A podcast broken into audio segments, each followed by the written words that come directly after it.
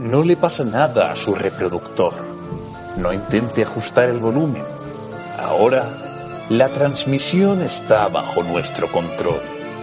Controlamos lo horizontal y lo vertical. Podemos engañarles con mil reseñas o expandir un debate hasta una claridad cristalina. Y aún más, podemos adaptar su oído a cualquier cosa que pueda concebir nuestra imaginación. Controlaremos todo lo que oiga.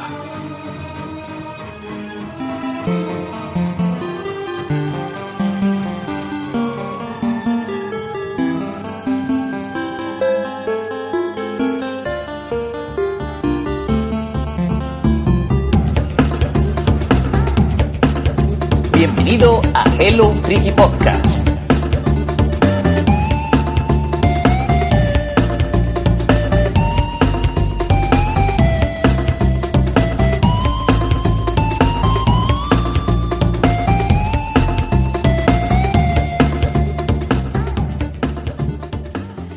Hello Freakies, bienvenidos a Hello Freaky Podcast, un programa, un programa más de este, de este serie de, de programas frikis que solemos traer aquí de cine, series, videojuegos, literatura, cómics. Dicho de carrerilla parece que son pocos, pero es mucho, son muchas artes que traemos aquí semana tras semana a todos vosotros, preparando programas que con una ilusión pues eh, no solo hacemos que vosotros disfrutéis, sino también disfrutamos mucho hablando sobre lo que nos gusta.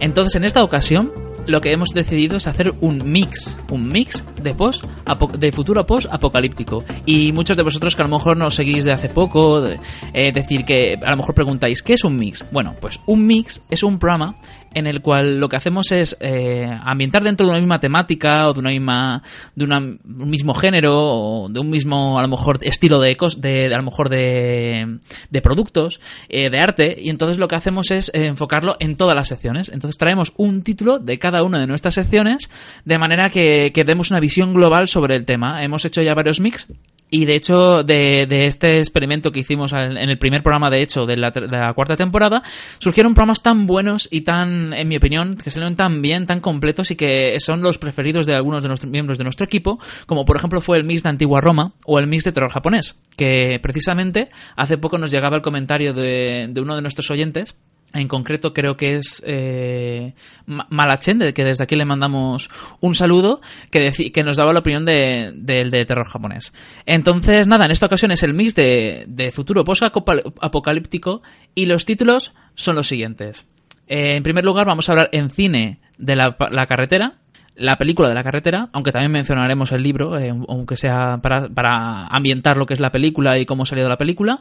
También hablaremos de la serie Apocalipsis, eh, o en inglés se llama The Stand. Eh, recuerdo también que la carretera se llama The Road en inglés para los oyentes eh, sudamericanos.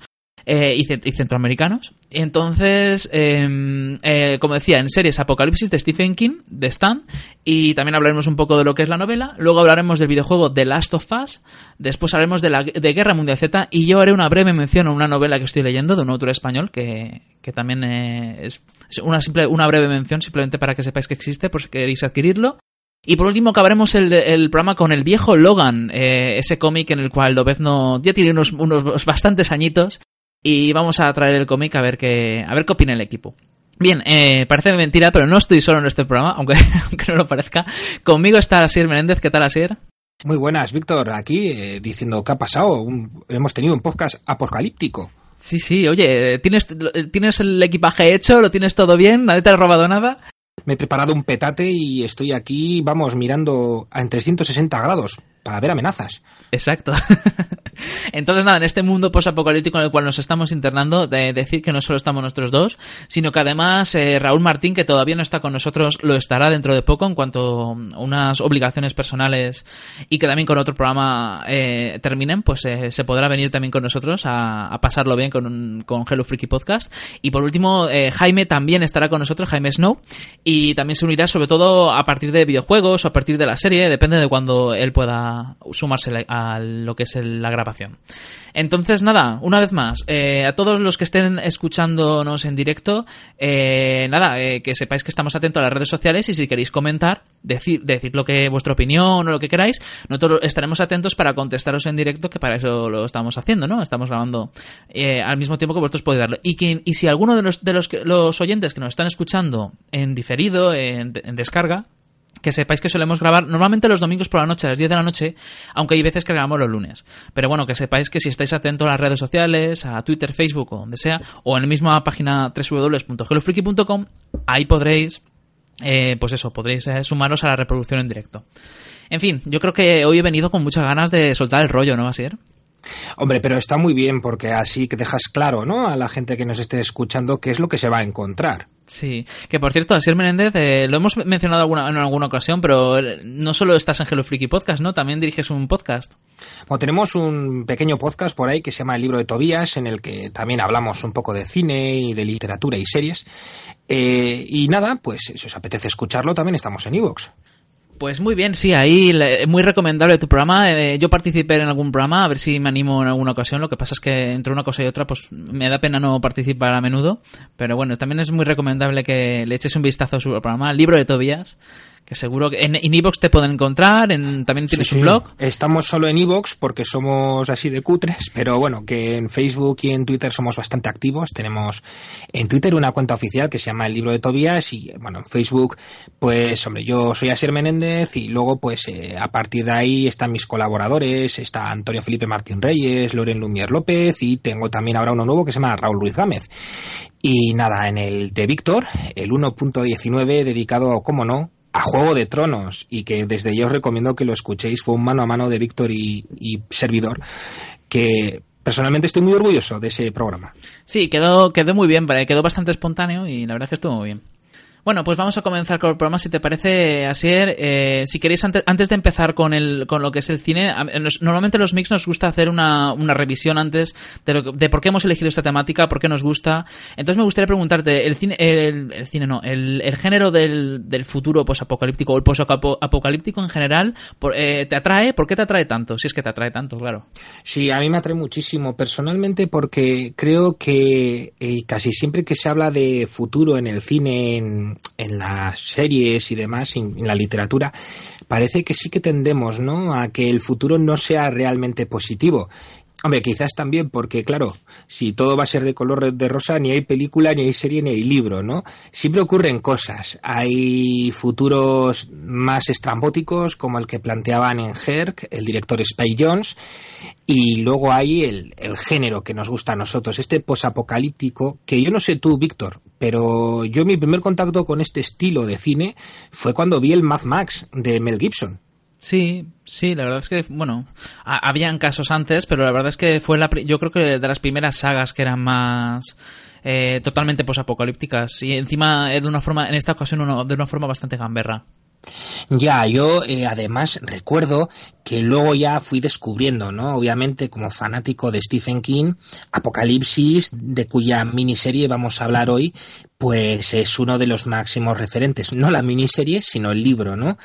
Eh, pero sí, yo sí que tengo en mi memoria Mad Max como mi primer encuentro con parajes desérticos, con futuros pesimistas, con grandes monstruosidades y amenazas que nos rodean y nos complican la vida. Yo sí diría que fue Mad Max. Sí, puede ser, puede ser. A mí me hubiera gustado traer Mad Max en este programa, pero bueno, hemos pensado que, podría ser una ocasión ideal en otro momento, pues traer, tratar la saga. O... De hecho, yo hace poco que he visto otra vez las dos primeras películas y tengo pendiente pronto ver la tercera. Y nada, a ver qué, a ver qué Algún día me gustaría grabar, hablar y, y opinar sobre, sobre Mad Max. Con el estreno quizás de la nueva versión, Víctor. Exacto, a eso me estoy esperando, la verdad. No lo quería decir, pero sí. Entonces, nada, eh, a mí me atrae mucho el posapocalíptico porque, no sé, es que me, me, gusta mucho el ver a los personajes eh, al límite en una, en una sociedad que se ha visto abocada a un ambiente pues muy hostil, muy, muy de pérdida, de muy amargo en el cual tienen que hacer lo posible para sobrevivir y además con el con el eterno guiño el eterno por la, eterna amargura de ver eh, los restos de la sociedad tal y como era antes y, que ya no es ya no es, y se ha perdido, ya sea por un apocalipsis zombie, porque se acabó la electricidad, porque hubo una guerra nuclear, da igual. Y me ha traído mucho siempre. Yo creo que una de las primeras veces que, eh, aparte de Mad Max 3, en mi, en mi, caso, lo vi muchas veces de pequeño, yo creo que una de las primeras aproximaciones fue eh, la película del cartero, El mensajero del futuro, protagonizada por Kevin Costner que la recomiendo con mucho cariño y luego, luego años después leí el libro, lo hubiera traído para este programa, pero ya lo, ya lo tratamos en el, en el especial de, de posapocalíptico que hicimos, creo que fue en la temporada 3. Y nada, es un libro que recomiendo muchísimo, es un libro buenísimo. Además, Kevin Costner parece un habitual, ¿no? Al tema posapocalíptico, porque Waterworld, su gran desastre cinematográfico, también nos habla de un tema apocalíptico, en este caso el agua eh, que cubre todo el planeta Tierra. Sí, Sí, sí, la verdad es que sí. Kevin Costner es una.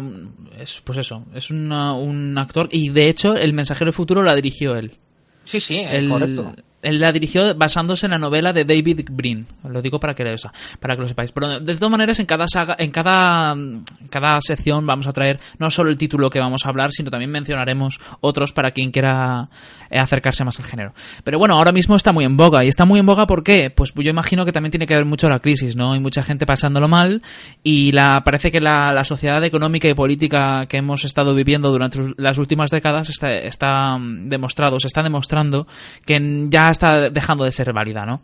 Entonces, eh, eso habrá quien esté más de acuerdo o menos de acuerdo, pero lo que sí que es cierto es que la gente está, parece que ya no necesita esos esas películas tan bonitas como por ejemplo podía ser en la, década de los 90 tan buena y, tan llena de películas románticas con pues eso eh, Meg Ryan Meg Ryan, con Julia Roberts. Aniston, Julia Roberts. Sí, y ahora sin embargo lo que, lo que prima es The Walking Dead, eh, los Juegos del Hambre. Eh, pues eso, El Corredor del Laberinto.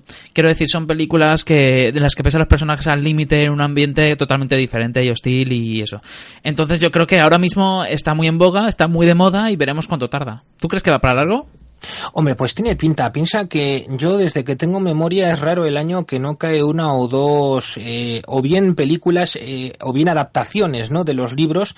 Pues ahora me viene a la cabeza el Soy leyenda, ¿no? Con ese futuro devastado en el que hay un, entre comillas, en un principio un único superviviente humano entre vampiros. Luego tienes eh, también el libro de Ellis con, con Denzel Washington. Y bueno, pues eh, cada año parece que nos van llegando, ¿no? Alguna película de este género y de este estilo, y lo mismo con los libros y con las series. Sí, también me gustaría remarcar que no confundir el género del posapocalíptico con el género apocalíptico. Eh, si bien es cierto que muchos de los títulos que vamos a traer o que podamos mencionar también incluyen el apocalíptico, el, posapocalíptico, como su, bien, su, nombre bien indica, trata de personajes que se sitúan en una sociedad o en una situación ambientada después de, del incidente que dio lugar a, pues eso, a la hecatombe a nivel general que dio al traste con todo, ¿no? Entonces, por ejemplo, a lo mejor podemos hablar de la, vamos a hablar de la serie Apocalipsis en la cual sí que vemos cómo se produce ese apocalipsis, pero también la mayor parte de la historia se trata de cómo, y cómo los personajes intentan sobrevivir después.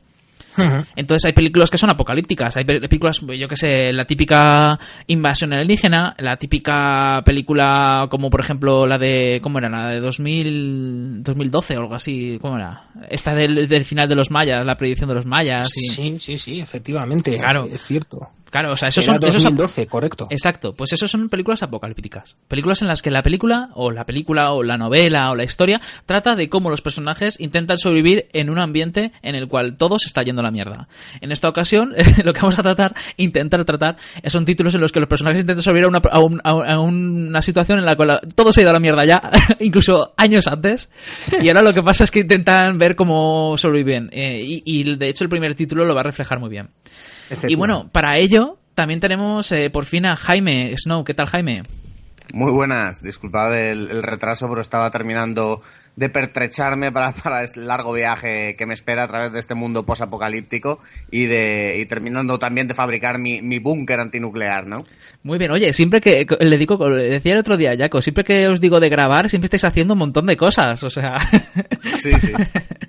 eh, Jaime, estamos ahora hablando de, de por qué el futuro, el género del futuro posapocalíptico nos atrae tanto. ¿A ti por qué te atrae?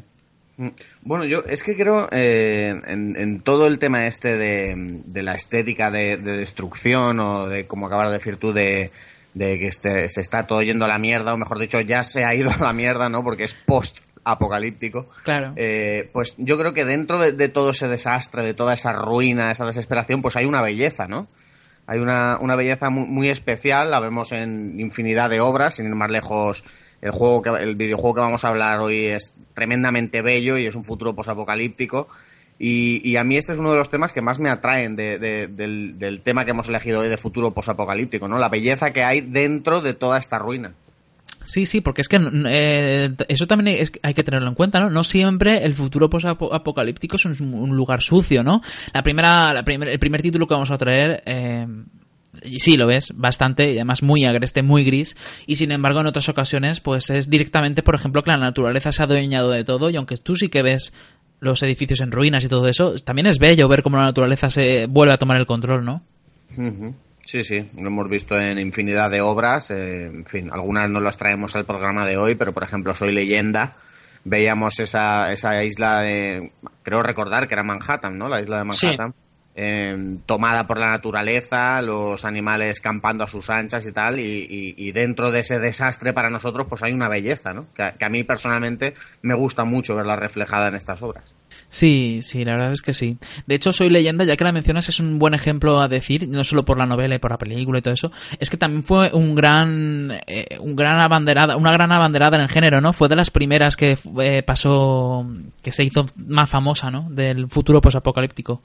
Sí, fue, bueno, una de estas, de las primeras que se sumaron al, al segundo amanecer zombie, ¿no? Que cuando se puso otra vez todo de moda, The Walking Dead, los cómics, series, eh, películas, la de Zack Snyder, eh, esta podríamos meterla, ¿no? Porque de algún modo son zombies, aunque no, no son zombies del todo, pero eh, digamos que fue, pues, de las, del, del, del, segundo renacer, ¿no? de la moda zombie. Sí, sí, claro. los zombies siempre están muy ligados, ya no sea al apocalipsis, sino también al posapocalíptico, ¿no? Entonces, nada, el, futuro posapolítico, muy de moda. Eh, Jaime, a ti no te he preguntado todavía, el, ¿tú crees que va para largo esta moda? Ahora mismo se ha puesto de moda, eso es innegable. ¿Tú crees que va para largo? Mm, no lo creo, porque las modas, eh, como ya sabéis, son cíclicas. Eh, o sea, ahora está muy de moda seguramente aguante el tirón gracias, como he dicho, por ejemplo, a The Walking Dead, que además ahora mismo estrena la quinta temporada. Y, hombre, sí que es un tema que gusta y que, como digo, al ser cíclico lo vemos cada X tiempo, pero tanto como aguantar indefinidamente, no lo sé. Claro, ahora, ahora yo creo que lo que más está de moda es el tema medieval, gracias a, a la trilogía del Hobbit, de Juego de Tronos, en fin, yo creo que el tema de moda es ese. No, yo, creo, yo creo que el posapocalíptico también. Ten en cuenta The Walking Dead, los Juegos del Hambre, la infinidad de, sagas juveniles que también están saliendo, como El Corredor del Laberinto, de Giver, que va a salir dentro de poco. Eh, hay un montón de sagas. Yo creo que también está muy de moda. Y además también creo que ha estado presente durante muchas décadas. Lo que pasa que, como tú dices, de forma cíclica, pues iba, se iba poniendo más de moda, se iba poniendo menos. Sí, puede ser, puede ser. La verdad es que, hombre, si, si juntas todos los géneros, ¿no? De, de cine juvenil o literatura y tal, pues sí que puede ser que esté, que esté mucho más extendida que, el tema medieval, ¿no? Yo creo, yo creo que ahora mismo lo, lo, que, lo que más lo peta, aparte de lo medieval, es el tema superhéroes y demás. Sí, sí. Y, bueno, ya veremos. El caso es que el género posapocalíptico está ahí y en todos, en todos sus ámbitos, ¿no? Como veremos en este programa. Que por cierto, si nos ponemos, sí que siempre tenemos que sacar a Marvel, pero si nos ponemos, por ejemplo, X-Men, en la de la, nueva esta, la última, X-Men, Días del futuro pasado. Días del futuro pasado también tenemos nuestro futuro posapocalíptico de los superhéroes, los pocos que quedan, los pocos que quedan mutantes y todo eso vivos y que viajan al pasado para intentar cambiarlo.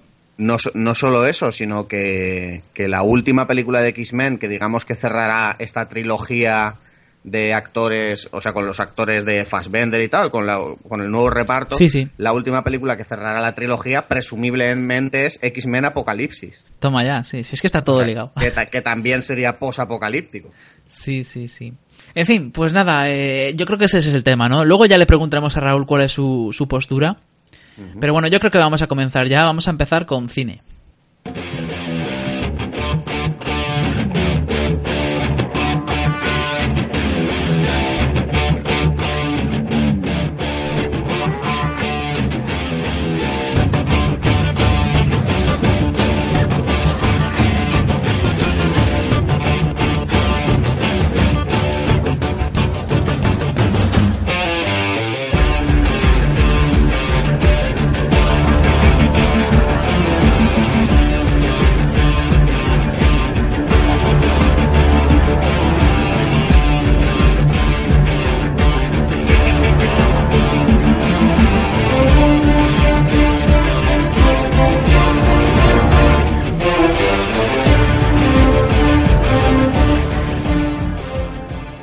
Vamos a comenzar hablando de cine. Vamos a comenzar porque el orden es cine, series, videojuegos, literatura y cómics. Entonces vamos a hablar en primero, eh, primer lugar de La carretera de Road del 2009. Una película dirigida por John Hillcoat eh, y con, con guion de, de, Joe Penhall, pero eh, basándose en la novela de Cormac McCarthy. Y protagonizada por Vigo Mortensen, eh, Robert Duvall, eh, también estaba Charlize Theron, Molly Parker y Cody Smith McCarthy, algo así se llama también. Y sí. Pearce también. Entonces, nada, antes de comenzar a hablar de la película y de también de, por supuesto, escuchar el tráiler, me gustaría eh, presentar un poco de dónde surgió esta película, porque esta película sale de un clásico en el género de, de la literatura, de este, del futuro post-apocalíptico, ¿no? Pues de hecho, La carretera de Cormac McCarthy es una novela que ganó el premio Pulitzer. Eh, lo ganó en 2007 porque es un clásico instantáneo, ¿verdad? Este es un es una novela que, Sí, que sí, se sí. publicó en realidad en el 2006.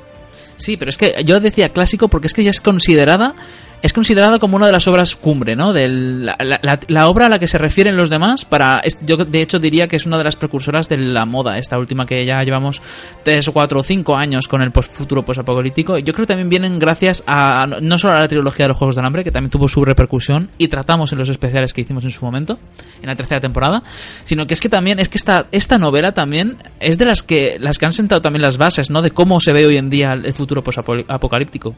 Sin duda, McCarthy es un genio. O sea, su, yo que he leído su obra, que me encanta y me apasiona lo que escribe, decirte que, bueno, cuando surgió la carretera, todo el mundo sabía que iba a ser una revolución.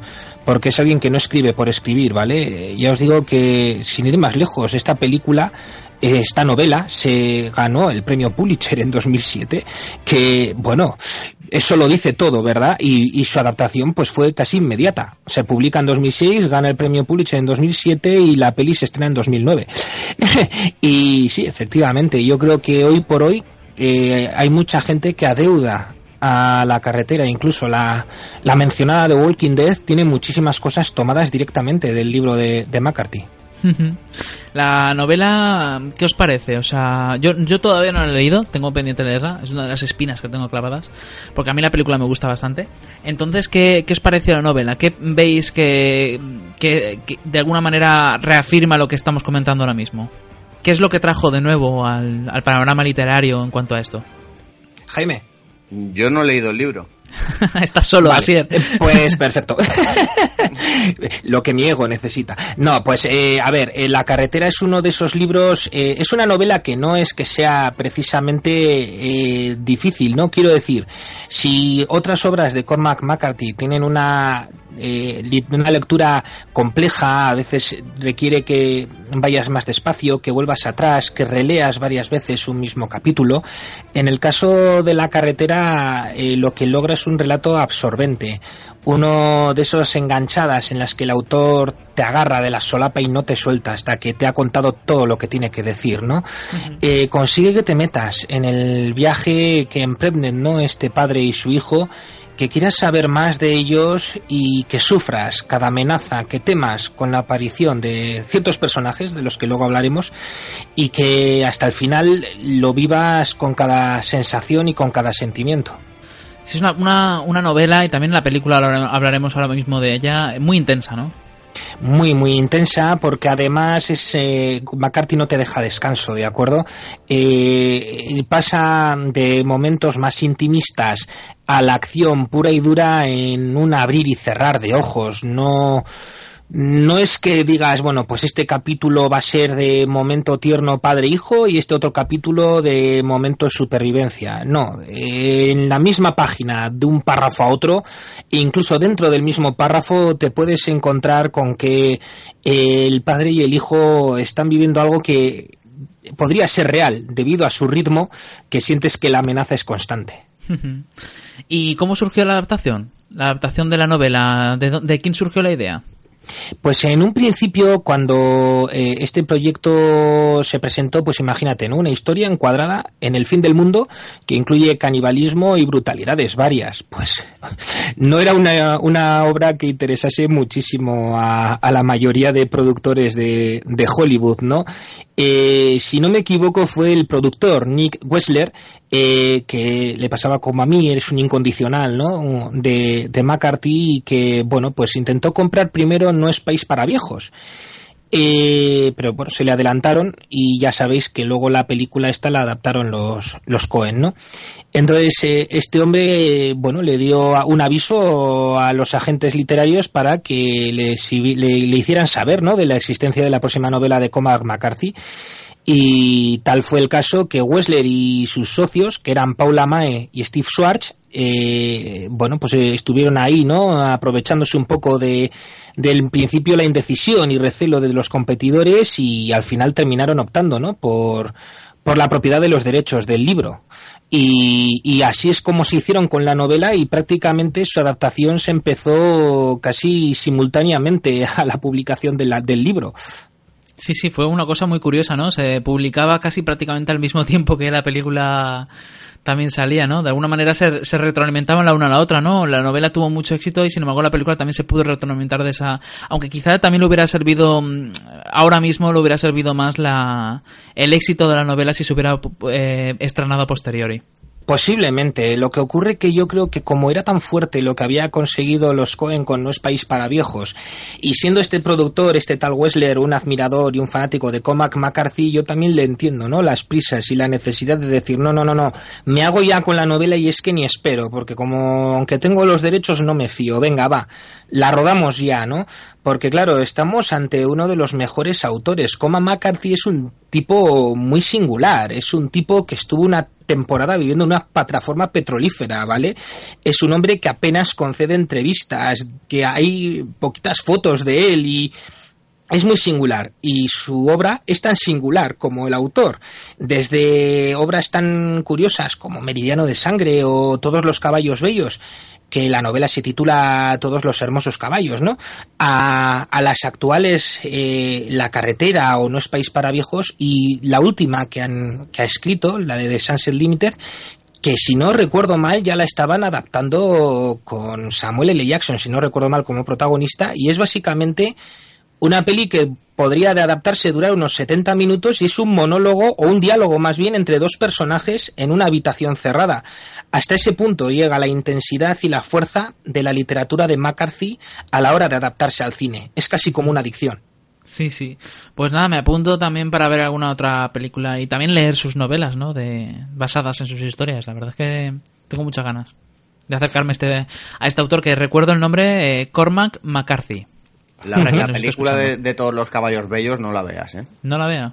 No, no, eh, Penélope Cruz, eh, Matt Damon, eh, cuando todavía no, no era un crack, le ponen por ahí 3,5 de nota media, o sea que yo no te la recomiendo. Esa no, pero la de No es París para viejos sí, ¿no? Esa sí que tuvo muy buena crítica. Mm, sí, pero a, mí no me gustó personalmente, ¿eh? pero sí que es verdad que tuvo mucha crítica y, en su día pues fue, fue todo un boom y fue pues bueno, ya sabes, ¿no? El, alzamiento de Bardem como actor hollywoodiense y también teníamos ahí estupendo a, Josh Brolin y tal y bueno, una película bien considerada. Las novelas sí que sí, ¿no? Eh, ¿Así? ¿Tú las, has leído a mí, personalmente, la peli también, pero bueno, ahí entro yo en que soy fanático de los Cohen, ¿no? Pero fuera parte de eso es que está perfectamente adaptada. O sea, la película de los Cohen es prácticamente tal cual la novela de, la novela de McCarthy, ¿no? Eh, la novela de No es país para viejos, eh, teniendo en cuenta que La carretera es un relato posapocalíptico, de terror, ¿no? Y demás, y, la y No es país para viejos es otra cosa, es una historia que podría ser real, eh, con el tema del tráfico de drogas y un sheriff que se encuentra en el lugar equivocado, en el momento equivocado y que toma quizás las decisiones menos acertadas de su vida. Eh, obviamente son diferentes, pero tienen una intensidad muy similar y un ritmo muy parecido, y sobre todo esa literatura de McCarthy que te golpea de frente. Muy bien, pues nada, si os parece, vamos a hablar también, vamos a hablar ya de la carretera, de la película que surgió de la adaptación de la novela de Corman McCarthy, y vamos a escuchar brevemente el tráiler. Han declarado el estado de emergencia. ¿Qué ocurre? No lo sé.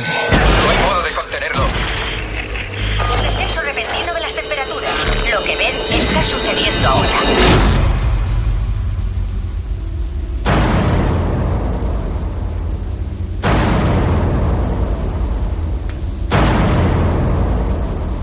¿Cuánta gente crees que queda viva? ¿En todo el mundo? No mucha.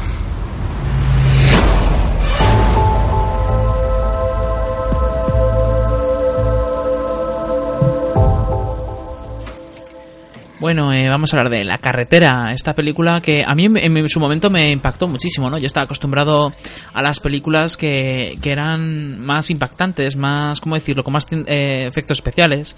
Eh, esa, sin embargo, es una película casi se le podría catalogar de, entre comillas, indie, porque para lo que es, solo cuenta con 25 millones de presupuesto y un reparto que está bastante bien. Eh, a mí en su momento me, yo estaba, me acuerdo yo, pues eso, eh, lo- tenía muy presente a Viggo Mortensen por el, Señor- el Señor de los Anillos y quién no. Y la verdad es que es un actor que siempre me ha atraído mucho como, como su trabajo, como cómo trabaja, su, su nivel de interpretación. Y en esta película yo creo que lo hace muy bien. No sé qué, qué opináis vosotros. Hombre, Viggo Mortensen yo creo que es uno de esos actores que siempre está, que siempre, siempre lo hace bien. O sea, quiero decir, la peli te puede parecer mejor o peor. Yo recuerdo una peli argentina que ha hecho recientemente que no me gustó nada, ¿no? Pero él es uno de esos actores que lo que necesitas él te lo va a dar. Otra cosa es ya que el director esté más o menos capacitado y que la película sea mejor o peor. Sí. Entonces yo creo que el personaje le viene como anillo al dedo, la verdad. Mm. Jaime, ¿qué te pareció el reparto de la película?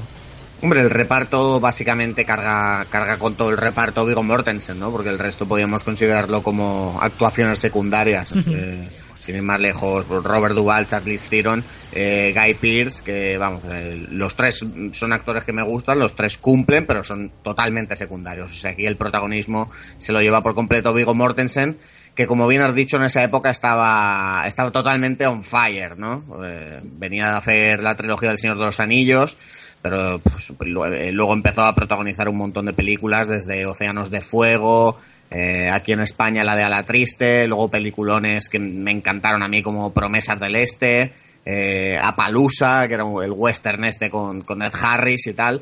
O sea que venía el tío, venía cargadito ya y, y, y súper rodado y súper de moda, ¿no? Y, y, nos trajeron la carretera esta, la adaptación de, de la famosa novela, que a mí me gustó mucho, ¿eh? Tanto la película como su actuación.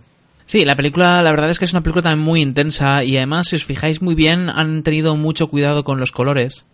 Es una película muy agreste, una película en la cual yo creo que, no sé si lo habrán, no, no me he documentado, no sé si lo han quitado en postproducción, aunque no me extrañaría, que hayan quitado en postproducción la mayor parte de los colores, ¿no? Porque... Sí, hombre, yo creo que el filtro grisáceo se lo han metido sí o sí, porque claro. es que esta película es tono ceniza continuo. Sí, sí, yo leí en las fotogramas en su día que la intención era esa, precisamente, ¿no? Que el propio tono cromático de la película te llevase a ubicarte en la situación que quería que vivas eh, en la propia película. Sí, ¿no? Y además que, por ejemplo, si os fijáis bien, también está siempre con, con nubes en el cielo, está todo muy agreste, y las nubes las ponía muchas veces incluso con efectos especiales, con FX, porque si por lo que fuera ese día del rodaje hacía sol, ellos lo anulaban todo con, con eso, con FX. Entonces la ambientación a mí me parece que está muy bien, está muy acertada, ¿no? Consigue eh, despertar ese, ese toque depresivo, depresivo de ser los, entre comillas, los últimos humanos de la Tierra, o parece ser que los últimos humanos, o de los últimos humanos, porque son pocos lo que falta, como decíamos, hemos escuchado en el tráiler, son pocos. Sí, los últimos humanos con conciencia, si quieres, o por lo menos que no se dedican a dañar a otros humanos. O comérselos. Directamente. sí, sí. Y nada, no sé, que como todavía no hemos dicho de qué trata exactamente, ¿no? La película. Eh, Jaime, ¿te animas a decir de qué trata? Sí, claro, la, la sinopsis, la, vamos, la premisa de esta película es muy sencilla, ¿no? Eh, estamos en, vamos, en la actualidad y de repente pues hay un, una catástrofe, un cataclismo que no, que no se sabe qué, qué es, de hecho, esto es una de las cosas que me gustan de la película, porque normalmente o te cae un meteorito o unos zombies, o sea, siempre pasa algo, ¿no? Pero aquí no pasan, no se sabe qué pasa. O sea, de repente dicen que empiezan a subir las temperaturas, empiezan a haber incendios, eh, ya no hay cosechas, la tierra eh, no se puede sembrar nada, no hay animales que cazar. Entonces, pues digamos que es una situación cataclísmica general, pero sin motivo aparente, sin un detonante. Y en medio, pues, de todo esto, eh, un padre y su hijo, ¿no? Porque se quedan. La madre, pues, se, se, le va la pinza y, si mal no recuerdo, corregidme, pero creo que se suicida o. Se suicida, se suicida. Se suicida, ¿verdad? Al principio de la película se le va totalmente a la cabeza. Y entonces, pues el padre y el hijo, pues van en búsqueda de, de pues básicamente de otros supervivientes, ¿no? De un sitio seguro donde ir, pero, pero sin un rumbo fijo, porque está todo totalmente devastado. Y entonces, pues la película cuenta este, este viaje, ¿no? Esta carretera. Sí, de hecho, mucha gente se eh, pensará, oye, ¿y por qué Charlize han elegido una actriz tan, tan conocida como Charlize Theron para un, un papel tan pequeño? Pues básicamente fue ella la que insistió en participar porque es muy fan de la novela y dijo que quería estar en la película sí o sí y de hecho estiraron un poco más su papel para que ella apareciera un poco más porque al parecer en la novela sale incluso mucho menos. Sí, de hecho en la novela no descubres eh, lo que ha ocurrido con la madre hasta que estás bien dentro de, del libro, ¿sabes? Cuando ya has llegado a ciertos números de páginas y demás y es una leve mención. Antes de continuar quisiera dar paso también a saludar a nuestro compañero Raúl Martín, ¿qué tal? Hola compañeros, ¿qué tal estáis? No, nada, que quería pedir eh, disculpas por el retraso, pero es que el apocalipsis ha llegado a mi tarde de domingo, lo siento. pero, estás bien, ¿no? Has conseguido coger, como decías antes, el petate y te has podido marchar antes de que acabaran contigo. Sí, sí, sí, soy de los pocos supervivientes de la zona. eh, bueno, antes de que, ya que hemos cortado eh, con la película, antes de continuar, también quisiera preguntarte a ti, que es el único que falta, eh, ¿por qué te atrae el futuro posapocalíptico como género? Como género, porque, bueno, yo creo que es un tapiz para contar historias geniales y de muchos ámbitos, ¿no? Pero sobre todo por la intensidad que supone el hecho de que ha acabado la civilización tal y como la conocemos y volvemos otra vez al ser humano en su manera más primigenia. Pero por otro lado, eh, no dejamos de ser nosotros porque también parte de la tecnología que hemos acarreado como sociedad nos acompaña. Y yo creo que es una mezcla bastante interesante, es un contraste muy, muy fuerte, ¿no? El hecho de que por por un lado eh, volvemos a, prácticamente a la edad de piedra, pero por otro también nos podemos eh, ayudar eh, con elementos que hemos adquirido, es, muy fuerte, ¿no? Y bueno, yo creo que a la vista está, ¿no? Que se cuentan historias muy potentes y, y, muy intensas. Y no sé, yo creo que prácticamente en realidad no lo sé.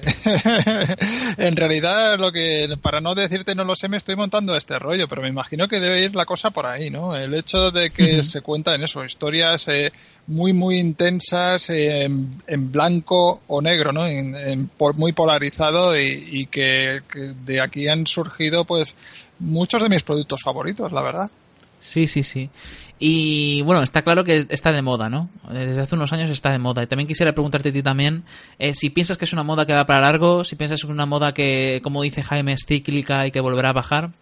Bueno, mm, a ver, los que saben más de psicología y todo esto dicen que en momentos de crisis eh, solemos tirar por, por este tipo, ya como sociedad incluso, por este tipo de historias. Nos suele gustar esto, ¿no? Quizás a, a nivel eso, a nivel más intuitivo.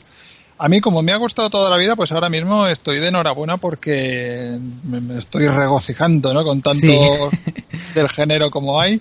Pero bueno, yo creo que cuando pase seguiré estando aquí y seguirá gustándome. Pero lo del cíclico mm, eh, creo que está bastante, bastante bien acertado porque al fin y al cabo dentro del entretenimiento esto sí, pues, mm, no solo, no solo el posapocalíptico, sino en general sí que va un poco eso, ¿no? Tiene sus altibajos. Muy bien, pues nada, ya ha quedado claro la postura de todos los eh, miembros del programa, así que vamos a continuar. Eh, Raúl, estábamos presentando la, película, de qué trataba. Creo que Jaime ha hecho un breve resumen, ¿no? Entonces, nada, básicamente, ya, digo, pues eh, sobre todo está protagonizado, como dice Jaime, por Vigo Mortensen haciendo de un hombre que tiene que viajar con un chico eh, que está protagonizado por eh, Cody Smith McAfee. Y nada, pues básicamente es el viaje de ellos en un, en un mundo posapocalíptico en el cual nada crece, no hay animales, no hay manera de alimentarse, salvo que en alguna ocasión consiguen comida enlatada. Que eso, por cierto, yo también lo, viví, eh, lo viví la primera vez que me acerqué a la película muy perplejo, porque es que estabas viendo a unas personas intentando sobrevivir en un, en, en un mundo en el que se supone que la, la comida está destinada a desaparecer, porque es que no crece nada. Claro, eso es también muy propio, ¿no? Del tema apocalíptico. Si te fijas un poco en casi todos los eh, relatos, no sé si tanto en el cine como en las series, pero sí, por ejemplo, en la literatura, el tema de la comida es vital. Antes mencionabas, por ejemplo, de Walking Dead. Eh, quizás no tanto en la serie, pero en los cómics sí que hacen muchísimas alusiones, ¿no? A la necesidad de empezar a plantar algo, ¿no? Y de, bueno, pues eso, de que crezcan verduras y demás, porque si no, no vas a tener que comer.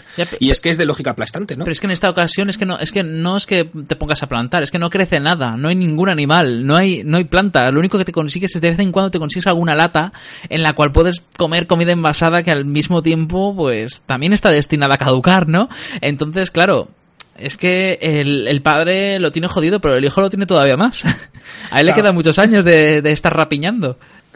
Efectivamente, yo creo que esa es la idea que quiere, que quiere McCarthy, ¿no? Que, que notes lo claustrofóbico, la sin salida que es esta larga jornada, esta larga marcha de este padre y su hijo hacia un destino que tampoco es que tengan muy claro, porque realmente no saben si hay una meta y qué puede haber esperándoles en esa meta. Los demás están muy callados, tengo que estar estirando la lengua. No, a ver, es que la carretera es una historia muy dura y extrema hasta no poder más. O sea, aquí mm, prácticamente no te encuentras ningún atisbo de, algo positivo en, en, toda, bueno, a lo largo de toda la trayectoria de, la película.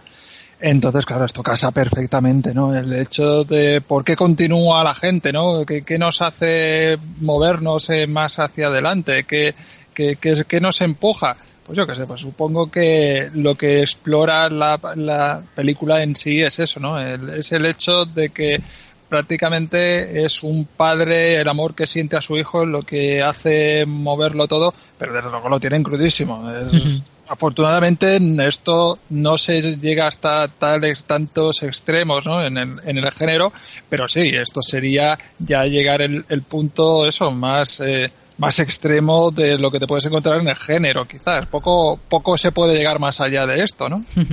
Yo creo que Víctor aquí, igual que en prácticamente todas las obras de futuro posapocalíptico, eh, nos cuenta una historia, ¿no? De, como bien ha dicho Raúl, ¿no? El ser humano en circunstancias extremas y, nos cuenta, nos enseña, ¿no? lo, mejor y lo peor del ser humano, porque Vemos ahí lo mejor, digamos, reflejado en Vigo Mortensen, eh, todo lo que es capaz de hacer por su hijo, eh, por salvarse, por encontrar comida, etcétera. Y luego vemos lo peor del ser humano en el sentido, pues, de pues, los bandidos, el canibalismo, el aquí todo vale, la ley del más fuerte. Y, y yo creo que aunque sea un futuro ficticio, ¿no? Que sea una algo que, que, difícilmente suceda, es muy posible que, que, dado un cataclismo de estas magnitudes, pues, pues, pues fuera un poquito así la cosa, ¿no? O sea, las calles tomadas por la ley más fuerte, eh, si se acaba la comida, pues, pues algo hay que comer, ¿no? Y, si, y si solo quedan las personas, pues es que yo creo que, que vamos, que, este, que dentro de lo que cabe es realista en ese sentido y está muy bien muy bien plasmado. A mí me gusta mucho esa escena en la que se encuentran, bueno, ellos eh, tenemos a los dos personajes viajando intentando sobrevivir, ¿no? Entonces el primer tercio de la película es su supervivencia, sin más. Entonces me gusta mucho esa escena en la que se encuentran en una especie de, de sótano o algo así, que se meten ahí dentro y empiezan a comer como si no hubiera mañana, porque se encuentran con una despensa tremenda que yo no sé cómo nadie lo ha descubierto antes. Claro, porque date cuenta que a lo largo de la jornada ya te dejan claro que la amenaza es constante y que en cualquier momento te puedes encontrar rodeado y sin salida. Entonces, al estar metido en un sótano, pues eh, yo sobreentiendo, ¿no? Quizás no todo el mundo se adentró y no todo el mundo se atrevió a detenerse. No sé, sí, puede ser. Puede ser, porque si te metes ahí dentro son como una ratonera. Pero ahí te voy.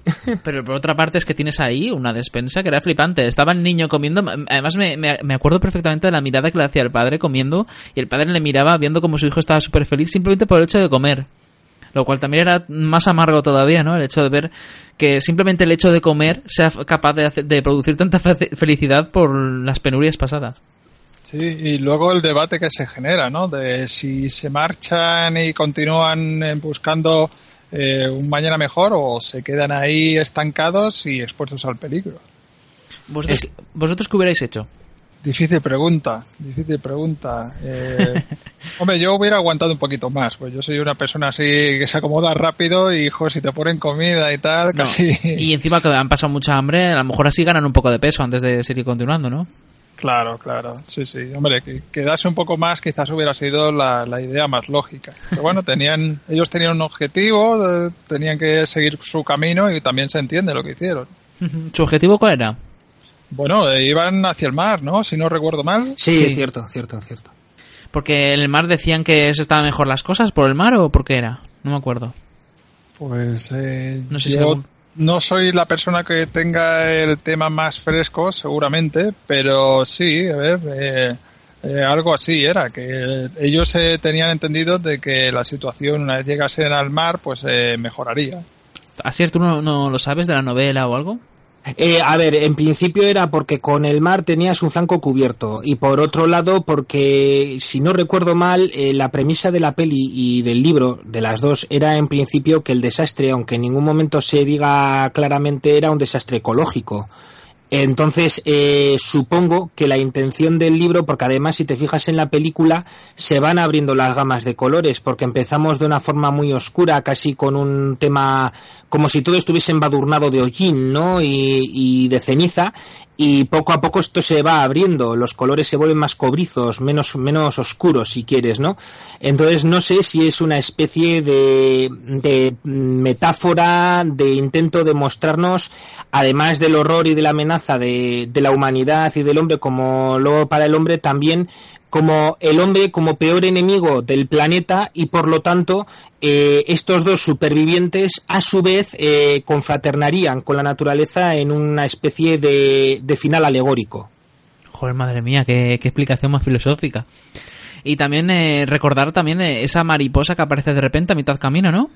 Sí, porque es que además eh, yo os digo una cosa, en las notas de Gilcoat, que las tengo por aquí porque la, en la fotogramas el día del estreno de la película eh, hicieron un mega análisis, o sea, no me acuerdo cuántas páginas eran, eran como 30 o 40 páginas, en las que contaron un poco cómo había sido el diario de rodaje, eh, cómo habían estado buscando localizaciones por todo Estados Unidos de sitio que acabasen de ser devastados, que hubiesen sufrido inundaciones, que hubiesen sufrido huracanes, que estuviesen en un mal estado para grabar directamente en esas localizaciones, dejando pues lo que la historia de McCarthy era en sí, ¿no? Un, algo lúgubre eh, em, en el que la supervivencia eh, empezase ya no solo por los dos personajes que están limitados porque no tienen comida, constantemente eh, rodeados por la amenaza de los caníbales, sino que además la propia naturaleza no armoniza con ellos y de alguna manera no pueden contar con, con su ayuda, entre comillas. Porque esa es otra, ¿no? Porque grabar en bosques, en naturaleza, rodeados de naturaleza, y que en todo momento intentar retratar que esa naturaleza está muerta, en el sentido de que no hay animales, no hay ningún pájaro que vuela, tuvo también que ser difícil, ¿no? En el rodaje. No sé si qué, qué piensa también en el equipo, el resto del equipo. Porque tuvo que ser difícil grabar todo eso y intentar eh, grabar y elegir también las, los, los frames en los cuales no salía ningún pájaro ni nada, que no hubiera ningún movimiento de las ramas, que fuera todo súper quieto, salvo el viento, sobre, sa- salvo las cosas inanimadas y, y, el- y los, los las plantas, es que no había nada más. Sí, bueno, a ver, aquí habría que ver el, el tema hasta qué punto pues se caracterizó, hasta qué punto se utilizó el entorno natural eh, de su vertiente más salvaje o bueno, pues intentaron un poco eh, buscar localizaciones eso que ya se prestasen, ¿no? Pero- Hombre, claro, por supuesto. desde luego, desde el punto de, de vista técnico, pues eh, claro, uno de los mm, retos más conseguidos es eso, es encontrar y, y plasmar el ambiente de desolación, porque claro, al no haber personajes, pues sí que te tienes que, a ver, no, al no haber una gran cantidad de personajes, sí que eh, tienes que, que, que re- recol- tienes que apoyarte en, en eso, en escenarios y tienes que transmitirlo un poco a base de esto, ¿no? Y claro, desde luego fue todo un logro intentar transmitir y, y, en cierta manera con- conseguirlo con bastante éxito que, los escenarios hablasen como cualquier otro personaje. Nos comentan por Twitter, Coquemad dice que tuvo que dejar, tuve que dejar de ver Walking Dead por el canguelo que me daba. La carretera es una película demasiado depresiva. Pues sí, también eh, se puede eh, comentar, ¿no? Que es una película bastante depresiva. También hay que verla con esos ojos, ¿no? Si no estás preparado, quizá te, te la verdad es que te suma te sume en, una, en un estado bastante triste, ¿no? De decir, joder, co- co- hasta qué, hasta qué punto puede llegar a estar mal las cosas y hasta qué punto el hombre puede hacer cosas para sobrevivir. Incluso ya hablamos de los, de los caníbales, ¿no? Hombre, Sí, hombre. Mm, eh, en la peli depresiva, mm, supongo que es en el sentido que, que has explicado tú, ¿no? De, Claro. de ver lo mal que se han puesto las cosas, pero también cuando vas a ver este tipo de películas sabes a lo que te vas a encontrar, ¿no? Claro. Es decir, no es una película mm, Disney, por generalizar, ni, ni es una película de acción, es decir, es lo que es. Eh, todo el mundo sabía de qué iba la película o, o, sabi- o había oído hablar del libro y tal, entonces pues te esperas eso, una película eh, dura, cruda, que en, la que lo peor que te puede pasar no es morirte, sino otras cosas que suceden en la película. Una película gris con no demasiados diálogos. eh, En este sentido, la verdad es que había- yo iba preparado para ver esto y me gustó, ¿no? Sí, sí, sí.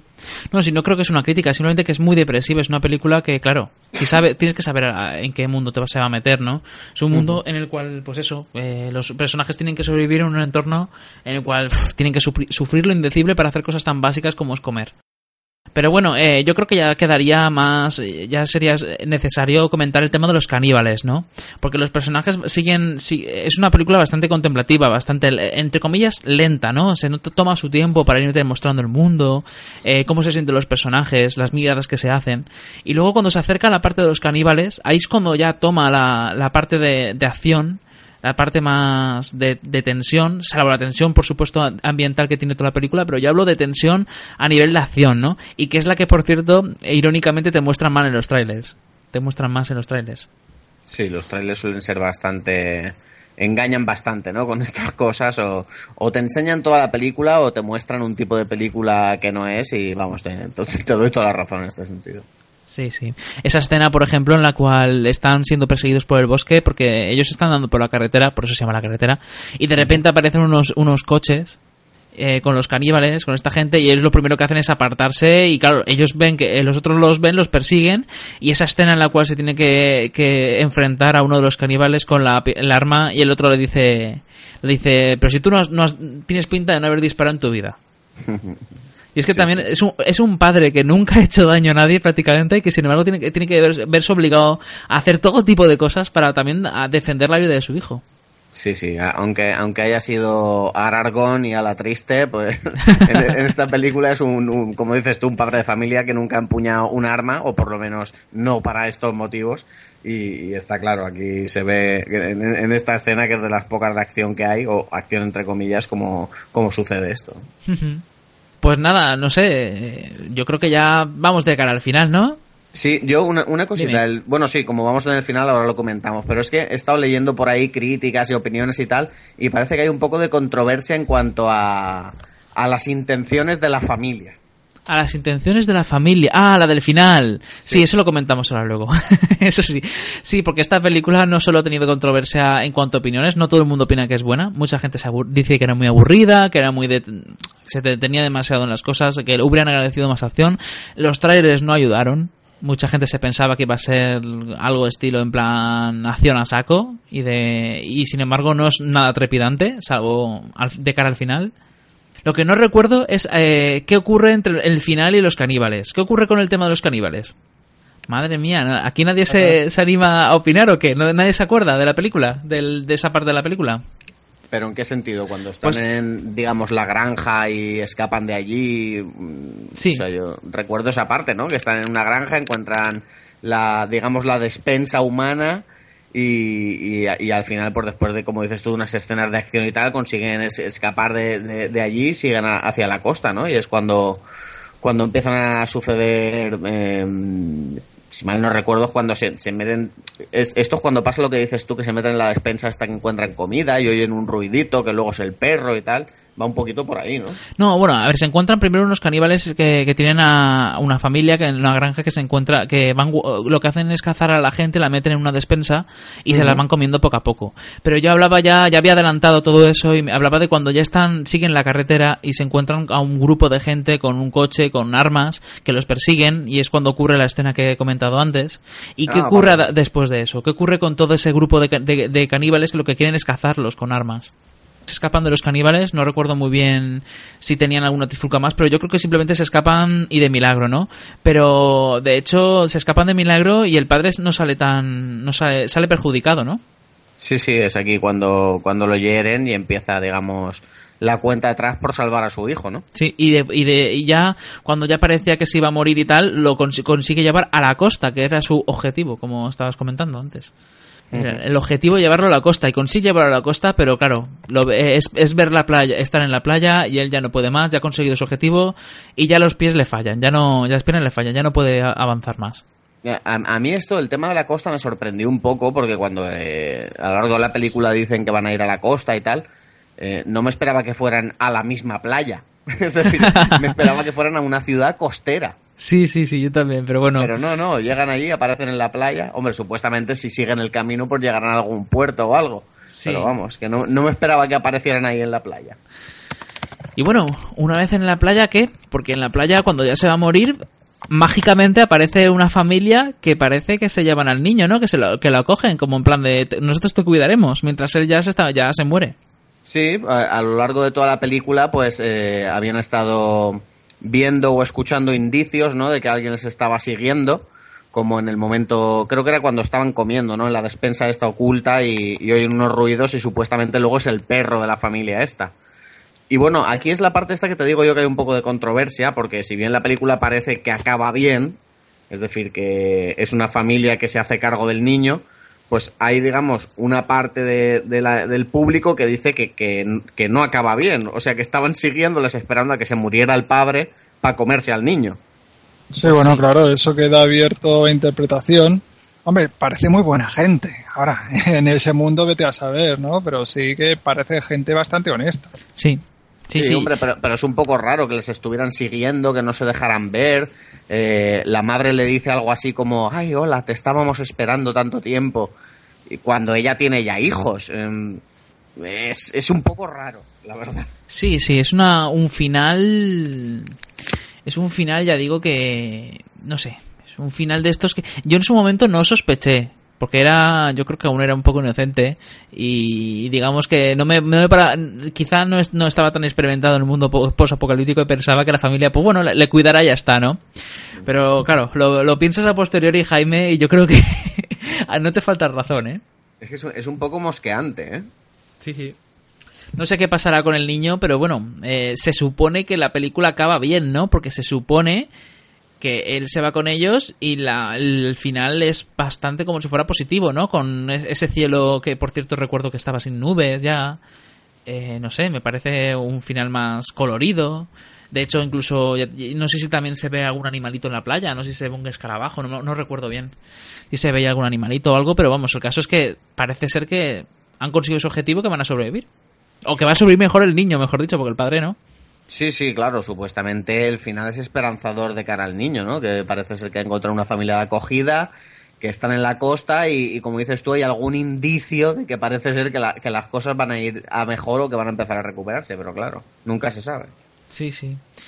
En fin, pues nada, ya digo, una, un, yo creo que una, es una película muy recomendable, ¿no? Para, para una película que no es nada típica del, del, del género y, y, yo creo que también si, si tienes la pues yo creo que imagino que necesitas algo de paciencia no es una película que, que hay que verla con paciencia no porque es que es que no es nada directa es todo de interpretar pues cómo se sienten los personajes las miradas que se echan. No sé si estáis de acuerdo pero yo creo que sí Sí, yo la película la recomiendo, vamos, la recomiendo encarecidamente, a mí me gustó mucho. La gente tampoco que espere una obra de arte, pero, pero es una película que está muy bien, ¿no? Sobre todo si te gusta el, el tema y el género que estamos tratando hoy. Eh, además no es muy larga, creo que no llegaba ni a las dos horas, estaba por los 110 minutos. Y, y, es que tiene una fotografía deliciosa y una, una buena banda sonora y ya te digo, la interpretación de Vigo Mortensen es cojonuda. Entonces, esta peli yo la recomiendo, sin duda. Muy bien. Eh, Raúl, tú también la recomiendas, ¿no? Yo sí la recomiendo, pero bueno, eso lo tienes que ver un día que estés positivo, un, un, día que más o menos estés predispuesto, porque es un acercamiento bastante crudo al género. Hay otros, hay otras, eh, otro tipo de películas que al menos al final te dan un atisbo de esperanza más rotundo, más claro. Este es ese, se, se queda ambiguo, aunque bueno, eso también yo lo interpreté de una manera bastante positiva. Pero Yo también. te, te presenta un mundo, la verdad es que bastante jodido. Y, y para ser de- dentro de este género, pues hombre, hay, que, hay finales un poquito más eh, suaves y este, este es durillo. Entonces es, es una película que es eso, te, te va a aportar mucho y vas a encontrar unos momentos muy buenos, unas interpretaciones eh, también eh, bastante que te dejan buen sabor de boca, pero es eso, tienes que ir un poquito, como hemos dicho antes, concienciado y, y a sabiendas de lo que te vas a encontrar. La idea que tenía McCarthy cuando escribió La carretera es que, eh, a ver, el viaje es infinito, o sea, la narración es infinita. Quizás precisamente por eso acaba como acaba. Eh, Víctor, llegan a donde llegan. ¿Me entiendes lo que te quiero decir? A la playa ya está. Y, lo- y lo- y entonces, ¿tú qué opinas de la familia? Que es lo que estamos comentando antes. Yo creo que este relato podría haber continuado eternamente. O sea, eh, McCarthy escribió el libro de tal forma que el relato podría ser narrado de continuum hasta que falleciesen nuestros dos protagonistas. Al estilo de Eh, Walking Dead. Sabes, de base, de base yo creo que era eso, que él en realidad no tenía un final como tal. Antes había subrayado Jaime que, que no quedaba claro, ¿no? Cómo había sido todo este paisaje apocalíptico de la carretera. Hombre, en la película sí que te dan, ¿no? Unos matices como un tema ecológico, una especie de eclosión ecológica. Eso en la novela ni sale. O sea, te quiero decir que McCarthy, al contrario que en la película, es todavía más seco y más agreste. Había un oyente que tachaba eh, la película de, de cómo era de, dramática, ¿no? depresiva, depresiva. Pues joder, el libro entonces mejor que ni lo toque porque el libro es tremendo, es muchísimo más bruto, muchísimo más seco y con muchísima menos esperanza, porque creo que lo que McCarthy nos quería indicar es eso, que aquí no iba a haber happy end, es más, no había un end, era el, el, el, el mundo que nos quedaba y a los personajes protagonistas solo les quedaba vivirlo, nada más. Y a veces eh, tendrían que deshacerse de los caníbales, otras veces tendrían eh, que enfrentarse a ellos y, y llegaría el día en que morirían. claro. Sí, totalmente de acuerdo, la verdad. Pues nada, ahí queda la recomendación entonces y si os parece vamos a pasar a la serie.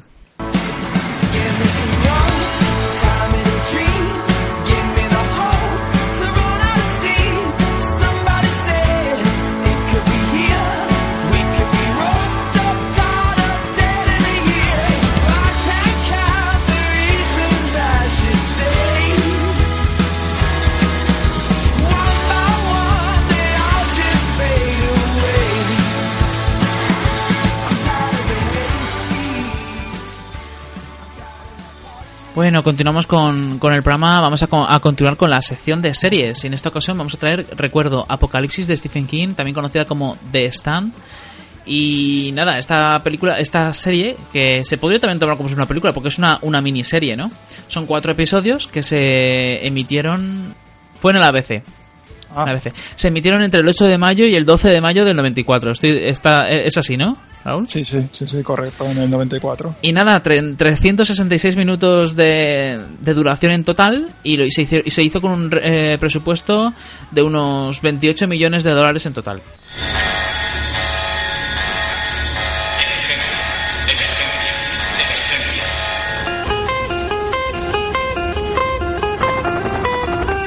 Lo siento, se ha declarado la ley marcial. Mike, ¿estás filmando todo esto? Vamos, ¿Qué haz que se vayan. Quítale la cámara, quítale la cámara.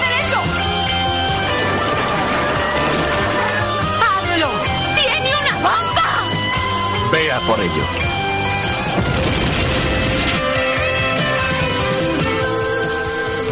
La llamada supergripe no existe. ¿Dice que ha visto militares disparar contra civiles desarmados? ¡Dios mío! ¿Qué está sucediendo? ¡Decidme qué está sucediendo! ¡Aparta de mí esa visión demoníaca!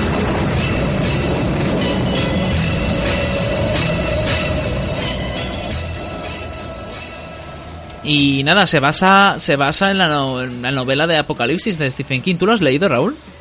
Sí, bueno, a ver, eh, las novelas, de hecho, porque es una novela que tiene dos, tiene dos versiones. Eh, primero se publicó con una versión recortada eh, y podada, diría prácticamente el propio Stephen King, y luego sí, luego ya cuando Stephen King tenía eh, todo el nombre que, que llegó a adquirir, pues ya se, se publicó íntegra. Y esta se basa pues en, en la versión íntegra, si no recuerdo mal. Bueno, tenemos la suerte también de contar aquí con Asier, que al parecer es un gran entendido de Stephen King. No sé si Raúl, tú también eres muy fan de Stephen King.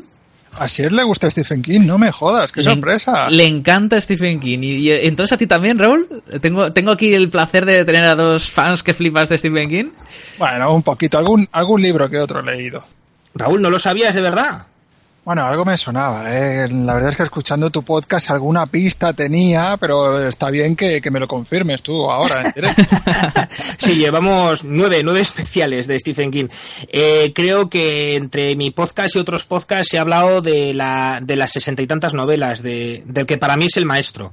O sea, y efectivamente, como tú decías, eh, antes de Apocalipsis estuvo Danza Macabra, ¿no? Eh, que era un libro algo más breve, porque Apocalipsis, pues ya sabéis que supera ampliamente las 1100 páginas y bueno, pues es un relato en el que el maestro de Maine nos habla de que un virus eh, se desata en un laboratorio y mata a un porcentaje elevadísimo.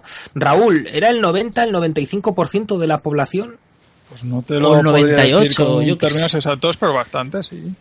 Se quedaba casi nadie, o sea, eran unos pocos. Y de hecho lo curioso es que esos pocos eh, no solo sobreviven, sino que también se sienten atraídos hacia dos líderes, ¿no? Eso es, por un lado tenemos a la madre Abigail, que está magníficamente interpretada en la miniserie por Ruby Dee. Ruby Dee, para la gente de aquí de España y de Europa, pues no será nadie, será una señora negra y mayor y demás y poco más. Pero para los que nos gusta el cine de Spike Lee y sobre todo el tema de las pelis sobre la gente negra y demás, eh, Ruby Dee es, junto a su difunto esposo C. Davis, un auténtico mito. Y ella en esta película, pues es el bien absoluto, es la madre Abigail, una anciana centenaria en torno a la cual se reúnen las personas que tienen un buen corazón. Por otro lado, tenemos a Randall Flagg. Randall Flagg es el malo por autonomasia en la obra de Stephen King, es el, el más malo de todos, él es el demonio y eh, aparece y reaparece en sus libros, en sus novelas, incluso en otras dimensiones como son los de la, los relatos La Torre Oscura, bajo diferentes nombres y apelativos. En este caso, el caminante solitario, el señor oscuro Randall Flagg, eh, confina en torno a sí y en el paraje de Las Vegas a todas las personas con, eh, sin bien mal corazón o bien, como en el caso de uno de los protagonistas, eh, simplemente deciden seguir al mal porque para ellos es más fácil que enfrentarse al bien. Sí, bueno, más fácil cada uno. Yo creo que también va con la forma de ser de cada uno, ¿no?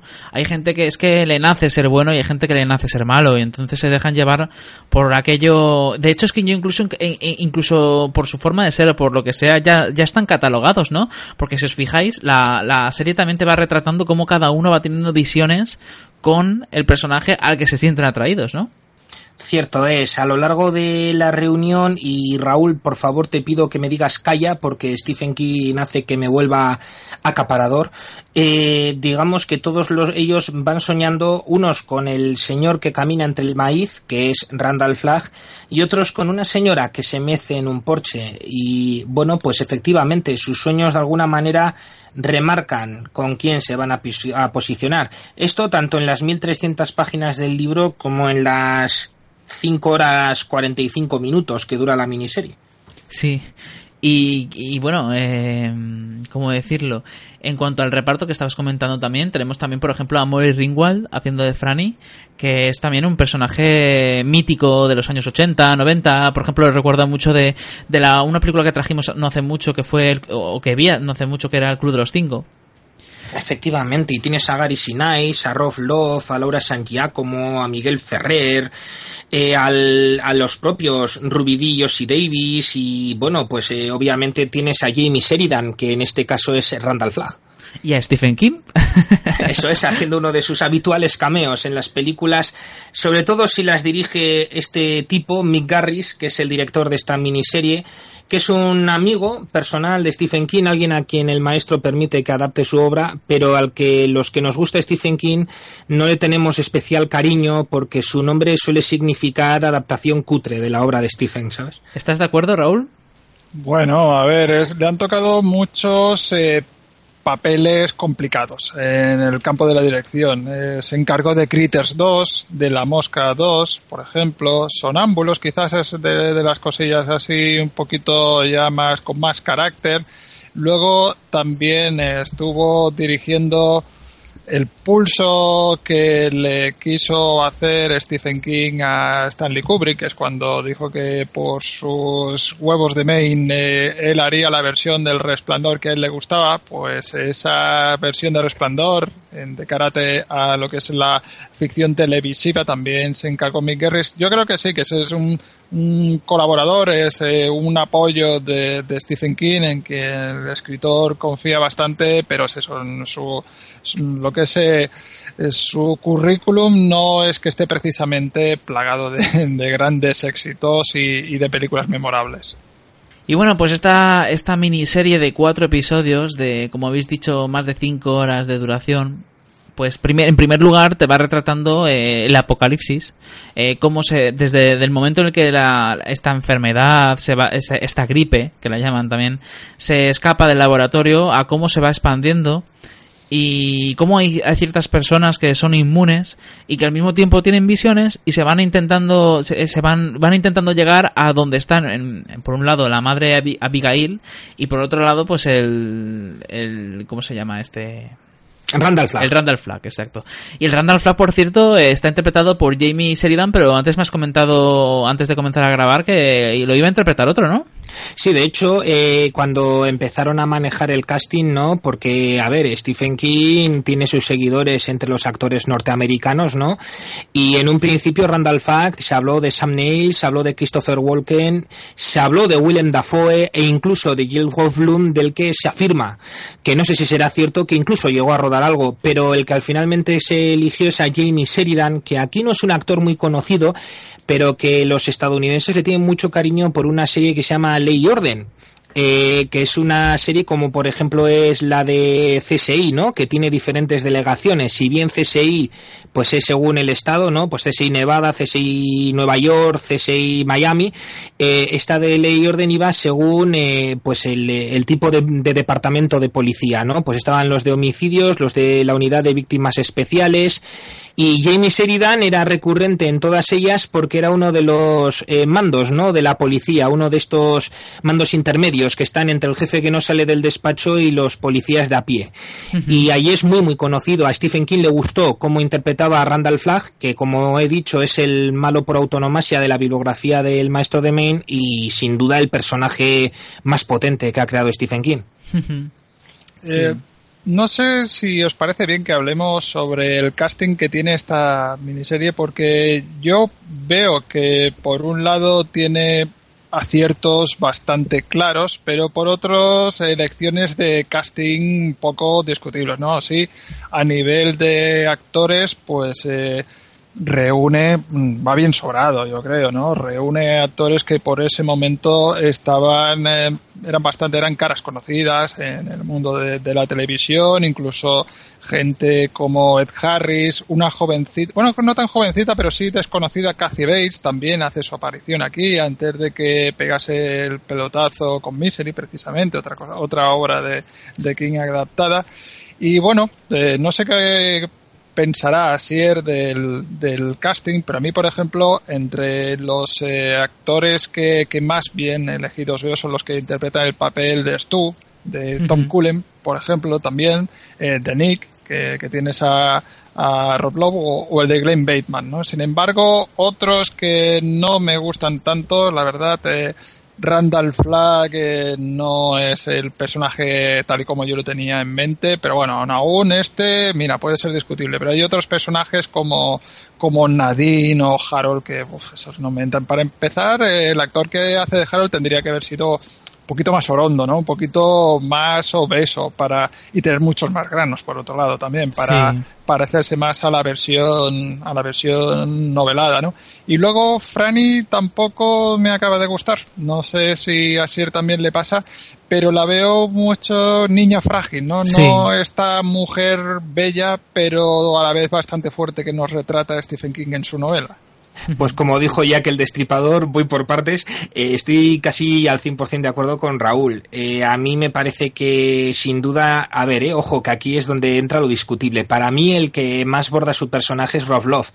El Nick Andros, a pesar de las diferencias obvias que tiene que haber siempre, ¿no? Porque es imposible adaptarlo tal cual de la novela a la miniserie. También está magnífico Gary Sinise como es tú. Eh, creo que efectivamente Corin Nemec, que es el que interpreta Harold, eh, creo que Harold Stephen King lo describió casi como un, como él, a él mismo de joven, ¿no? Un chico rondo y tal, además era, era en la, en la novela era un tipo bastante desagradable y, en la, y bueno, Corin Nemec pues hombre, es un guaperillas, entre comillas. De hecho, ahí en Estados Unidos tuvo su subidón con la serie aquella de... Ay, no me acuerdo cómo era. Era el nombre de un protagonista y nunca pierde, ¿no? Y, y era una serie que aquí no tuvo mucho éxito, pero allí tuvo mucha fama y el tío era el típico que llevaban las chavalillas en la carpeta.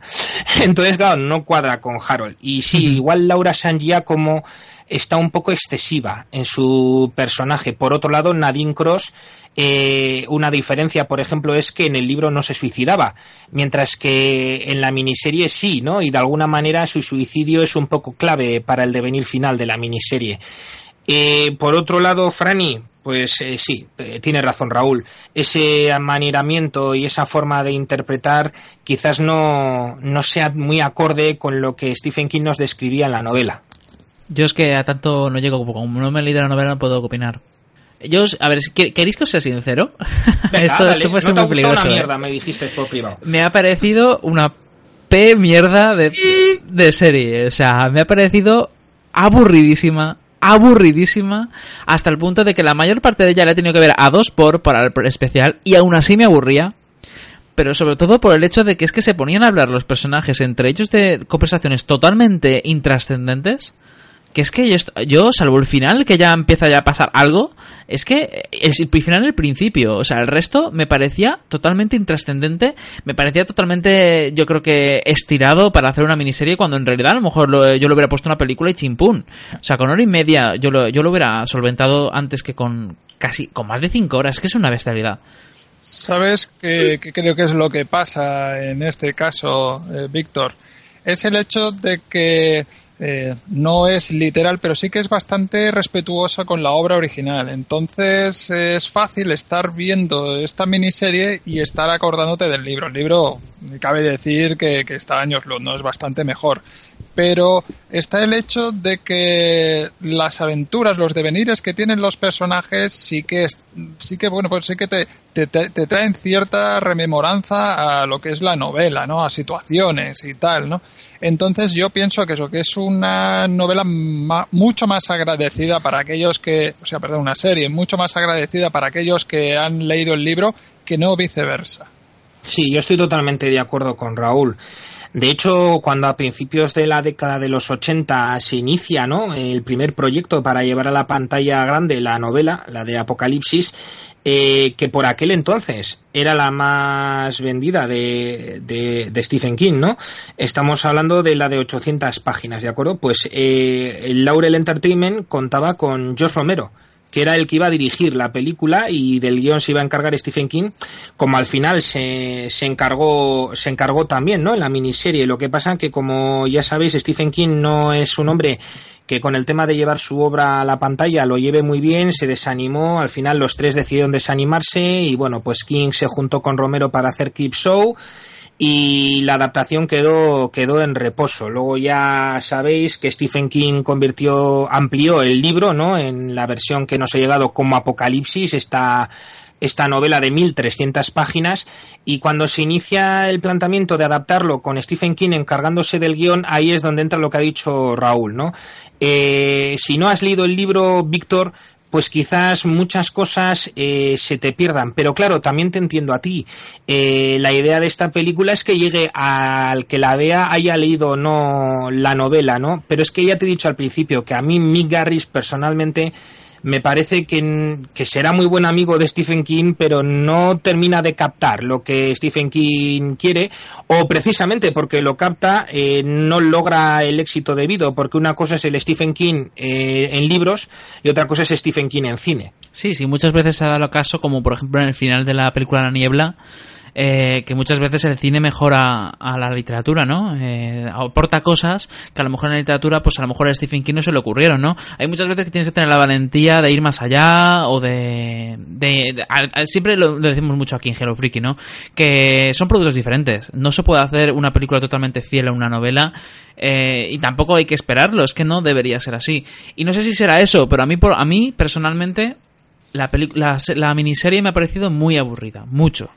Es mucho. que yo creo que la, la propuesta es muy neutra. O sea, eh, incluso momentos muy intensos eh, de la novela, pues aquí a la hora de la- trasladarlos quizás sí que está basado de, de una manera bastante fiel en lo que sucede, pero no saben transmitir la misma sensación que, que había en la novela. ¿no? Un caso bastante claro es el, el, el cruzar el puente cuando, no, perdón, el túnel, ¿no? La escena del túnel, Sí. cuando los personajes eh, están eh, cruzando el túnel para huir de Nueva York. Bueno, pues en el, en la novela eso es horripilante y no quiere decir que no pase más o menos lo mismo que en la, en la serie, pero claro, el uso de la música que se hace no, no, no apoya mucho, ¿no? No ayuda a que tú te metas en situación, eh, quizás el tratamiento de los detalles, pues eh, tampoco, tampoco te pone. Entonces, una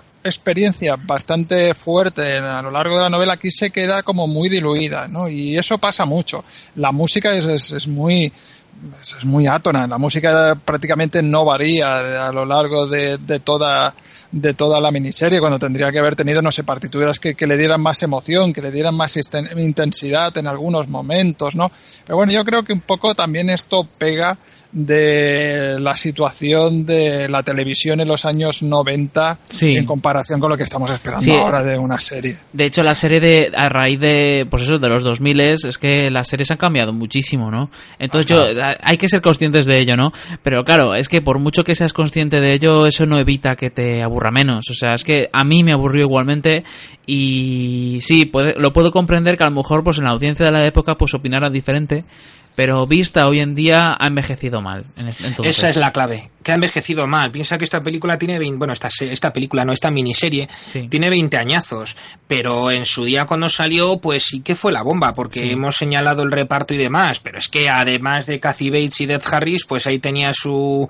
su aparición el legendario Karim Abdul-Jabbar y también había cameos de John Landis y de Sam Raimi y me acuerdo que eh, los efectos especiales que hoy en día se pueden ver hasta cutres, pues los creó Steve Johnson, que había ganado un Oscar por Avis y, y bueno, pues eh, él es el que se encargó, ¿no? De los cuerpos afectados por el virus que se van descomponiendo poco a poco y, y de la atmósfera general, ¿no? De toda la película. O sea, lo que pasa que han pasado 20 años y y así con la tontería, en esos 20 años hemos vivido la época dorada de la televisión en su máximo esplendor, yo creo, la, la última gran revolución de las series de televisión. Y eso la, al final también, también la afecta, ¿no? Sí, sí, sí.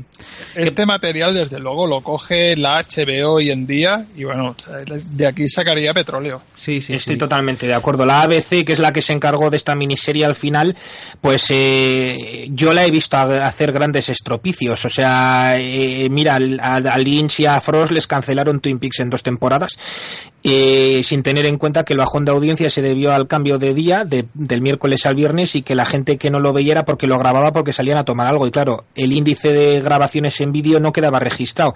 Entonces hacen ese tipo de estropicios. Quizás Showtime, HBO sean eh, mejores para adaptar este tipo de cosas, pero claro, hoy en día. Claro.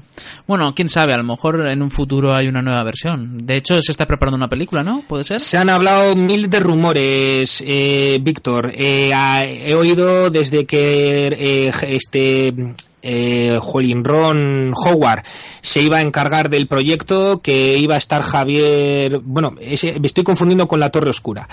Eh, a ver, el tema de Stanz y de la Torre Oscura son los dos proyectos de Stephen King de los que se iban hablando años y que cuando parece que se van a iniciar al final se echan para atrás y se quedan en, en agua de borrajas. Ahora mismo, Stephen King, si sigues el IMDB, tiene 18 futuras adaptaciones de sus obras. Vienen películas, en cortos, en series, eh, hasta las, los cuatro relatos de uno de sus últimos recopilatorios, Todo Oscuro sin Estrellas, se están ya preparando, ya están rodados Big Driver y A Good Marriage, de, ya digo, de A Todo Oscuro sin Estrellas, pero The Stance y The Dark Tower son los dos proyectos perdidos de Stephen King, ¿no? Sí, El sí, uno sí. porque nunca se ha llevado a cabo y The Stance porque se lleva hablando de la nueva versión años y cuando por fin parece que toma forma, el gran castillo de naipes parece venirse abajo última hora. Sí, sí, sí. Retomando lo que es la, la miniserie, eh, si queréis vamos a ir tirando ya hacia el final, porque la construcción de personajes, eh, si bien es cierto que, bueno, que, que son bastante variopintos, ¿no? Cada personaje es de una manera. Eh, tenemos a un personaje que va en plan gamberro, otro personaje que es, es sordomudo, que cuida de otro personaje que a su vez es bastante retra- es retrasado. Eh, por otra parte tenemos a una chica que, que era la típica antigua, pues la típica guapa o la típica pija, la típica, no sé, la verdad es que aparte de eso no tiene mucha personalidad. Y la- el, el friki que sin embargo lo que está es enamorado de ella, pero no lo consigue, eh, porque ella a su vez le gustan otras personas que no sea él. No sé, tenemos un montón de personajes diferentes que se ven eh, abocados todos a hacer la misma acción, que es intentar salvar el mundo, eh, enfrentándose a, ese cuervo, a ese personaje eh, que, que se va acercando a ellos y que también parece que está reuniendo a la gente en Las Vegas. Pues sí, la verdad que el tema de los personajes, ya sabes, además que aquí es donde entramos en el tema peliagudo, ¿no? Que sería diferencias entre la novela y, y la miniserie que quizás también de alguna manera puedan llegar incluso a provocar lo que te ha provocado a ti la miniserie, ¿no? Eh, por ejemplo, en el caso del personaje interpretado por, por Corey Nemec, por este este Harold eh, en la en la novela no perseguía no perseguía a Franny como vemos en en la miniserie. De hecho eh, lo que nos encontramos básicamente es que Franny eh, corrígeme Raúl si me equivoco era amiga de su madre. A tanto no llego, no la tengo tan tan fresca, eh, pero sí, no, a ver, eh, era un personaje mucho más ambiguo, no se notaba tan tan enamorado de Franny. Ahí te voy. Entonces estas diferencias también pueden hacer que al final eh, esto provoque, ¿no? Que, que la miniserie eh, y la y el libro pues no calen igual. Ya digo que el libro es uno de los más vendidos, uno de los que más gustan de Stephen King a sus fans y sin embargo pues la miniserie tiene tiene sus detractores, está muy dividida. Principalmente por eso. Por ejemplo, tú hablabas del personaje de, de la, del discapacitado intelectual que quizás tenga mucha más importancia en el libro de la que tiene luego, luego en la película. El propio personaje de Nick Andrews es mucho más protagonista en el libro. Sí, sí, sí, no, es normal, sí. Pero bueno, en la, en la miniserie parece que los, que los quisieron estereotipar, ¿no? A todos los personajes. Ahí te voy, que al final es lo que ha dicho antes Raúl. Harold era el gordito con mal carácter, solitario, con granos y demás, y aquí es un tipo delgado más para allá que para acá, todo el día con Nadine a todas partes, de acuerdo, y bueno, pues eh, en la miniserie, por ejemplo, Nadine eh, que abandonaba a Larry, ¿os acordáis? Y llegaba junto al grupo de Terry Wizard, que era el que estaba interpretado por Stephen King, mientras que en la novela lo que hacía Nadine era llegar en el grupo de, de Larry y jamás abandonaba a Larry. Entonces, claro, en el momento en el que te encuentras esto, ya el resto es totalmente diferente. Sí, sí. Bueno, y ya eh, vamos a ir acelerando porque se nos está haciendo tarde y todavía nos quedan tres secciones más. Eh, ya de cara al final a la- de la serie, ¿qué os pareció el final? Porque el final, bueno, quien quiera que se anime a contarlo. Eh, si quieres, Raúl, contarlo tú. Sí, bueno, a ver, el final pues sí que hay un acelerón, ¿no? En el último capítulo pues eh, ves eh, algo así como el enfrentamiento entre los dos bandos, eh, los eh, sufridos protagonistas eh, tienen que cumplir una última misión que es ir a enfrentarse cara a cara eh, con Randall Flagg por, por orden de Dios. Una cosa que no hemos dicho es eso, ¿no? Que lo que está muy patente en esta historia es, aparte del género posapocalíptico, es el enfrentamiento entre Dios y el demonio. Y entonces, por mandato divino, los eh, personajes eh, protagonistas eh, se lanzan eh, a, a los brazos de Randall Flagg y a ver qué sucede. Y lo que tenemos aquí pues son una escena bastante intensa donde por un lado vemos como el bando de Flagg se está desmoronando por momentos, creo que eso sí que está bastante bien plasmado y por otro el, el cataclismo que, que, viene, ¿no? Muy, muy al estilo también divino. Eh, se nota que Stephen King sabe, sabe de lo que habla cuando habla de, de, mandatos divinos y cosas así. Y bueno, pues todo acaba de una manera sorpresiva porque no son nuestros protagonistas eh, queridos los que acaban con Flax, sino uno de sus secuaces que se vuelve contra él, ¿no? Es el elemento ese de la sorpresa que te llevas, en último momento hay un giro de guion que no te lo esperas y luego, bueno, pues luego un poco estilo Señor de los Anillos, vemos cómo se va recomponiendo los, los personajes que quedan, cómo ya van eh, volviendo a sus quehaceres y bueno, entre, entre comillas que el, la obra tiene un final relativamente positivo, ¿no? Creo uh -huh. que es al final quizás eh, la parte más interesante para, para aquellos que no son no han sido lectores de la novela, tiene un poquito más de, de movimiento. Sí, sí. Bueno, sí, el final, ya digo, eh, es quizá demasiado precipitado. Después de tanto rollo que han metido entre personajes, de repente el final parece que es como si la construcción de personajes que has metido durante tantos minutos no te sirviera de mucho, ¿no? Porque te ha servido quizá para sentirte un poco ¿cómo decirlo?, implicado con los personajes y con ese sacrificio que tienen que hacer para conseguir acabar con el malo. Pero fuera de eso, poco más, ¿no? Esa es la impresión sí. que me dio a mí, vamos. Hombre, yo destaco eso, ¿no? Como Randall Flagg va apareciendo, se va deconstruyendo, ¿no? va perdiendo, va perdiendo y al final queda como un, un poquito un poquito te da una imagen un poco triste, ¿no? De, sí. Del personaje, un poco parecía ya... que tenía más potencia, más poder, ¿no? Sí. Uh -huh. Pues ese es el final, no sé, la miniserie ¿vosotros la recomendáis a nuestros oyentes? Hombre, yo se la recomiendo a los que sean fans de Stephen King, aunque los que son fans de Stephen King ya la habrán visto. Pues no sé, yo no la recomiendo. A mí me aburrió y la verdad es que no la recomiendo. Bueno, es que en género televisivo mm, el, lo posapocalíptico no hay demasiadas referencias todavía. Yo creo que la gran serie posapocalíptica está por llegar y esta pues es quizás uno de los grandes nombres que tiene el género en materia televisiva. Pues nada, esa es la miniserie de Apocalipsis de Stephen King, de Stand. Y si queréis continuamos con el resto de secciones. ¿Os parece bien? Muy bien. Pues nada, antes de, antes de nada comentar que Abel Murillo nos comenta que muy está muy interesante el tema de lo que estamos comentando, el futuro posapocalíptico. Julio Verdú Rives nos comenta que es una gran selección la que hemos escogido. Y nos vuelve a, a tutear Coquemad diciendo que, si, que referente al final de la carretera, que si hubiesen sido los caníbales, la familia que si hubiesen sido caníbales, creo que se hubiesen llevado el cuerpo del padre para zampárselo. Que eso también ahí tiene un puntazo, ¿eh? En ese sentido. Pues ahí están los comentarios y vamos a pasar a las promos. Ahora, ahora volvemos. Cómics, con música underground, videojuegos y cine de culto en La Parada de los Monstruos. Todos los sábados de 17 a 19 horas en el 99.9 de la FM, el día del infierno. O a través de www.paradadelosmonstruos.com. Yo he visto cosas que vosotros no creeríais atacar naves Skrull más allá de Apocalypse. He visto al Doctor Manhattan brillar en la oscuridad cerca de... Para, para, todos estos momentos, cómics, pelis y mucho más en el podcast de Es la hora de las tortas. Claro que sí, hombre. Es la hora de las tortas, la web de cómics más friki del... a la cena! Joder, que estamos grabando un podcast, mamá.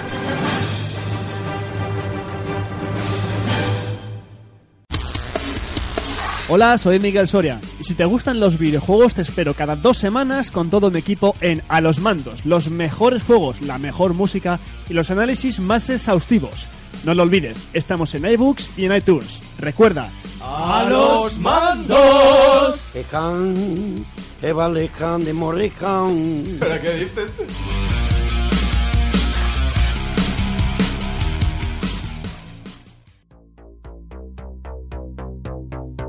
Hola, soy Jaime Snow y esto es Reserva de Maná. Un programa semanal sobre videojuegos en el que trataremos los mejores títulos de ayer y hoy.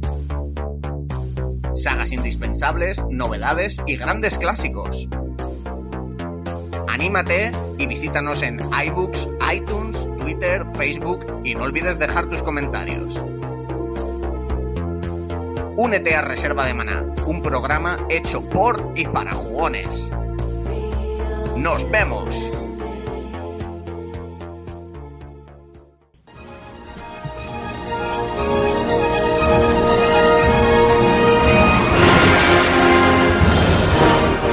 Estás escuchando Hello Freaky Podcast, un programa de cine, series, videojuegos, literatura y cómics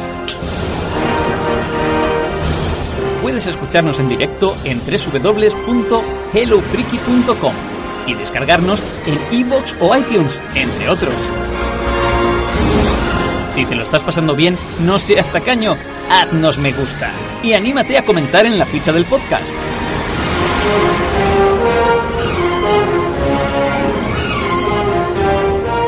Un saludo de friki a friki.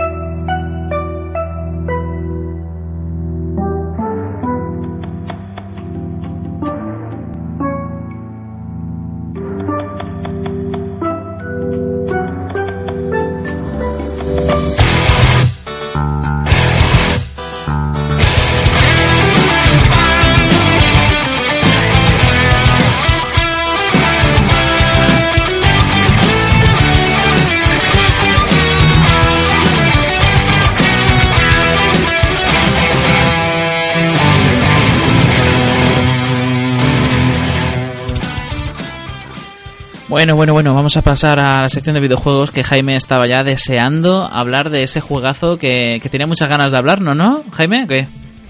Pues sí, pues sí, porque la verdad es que es mm, sin duda uno de los juegos del año y eso que, que se estrenó el año pasado, pero bueno, como sabéis se ha puesto de moda porque recientemente lo estrenaron para la nueva generación de consolas.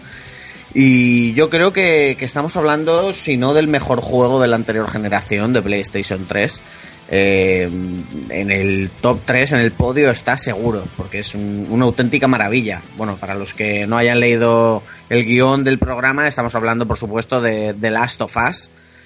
¿Por qué no tienes miedo? ¿Quién dice que no lo tengo? ¿De qué tienes miedo?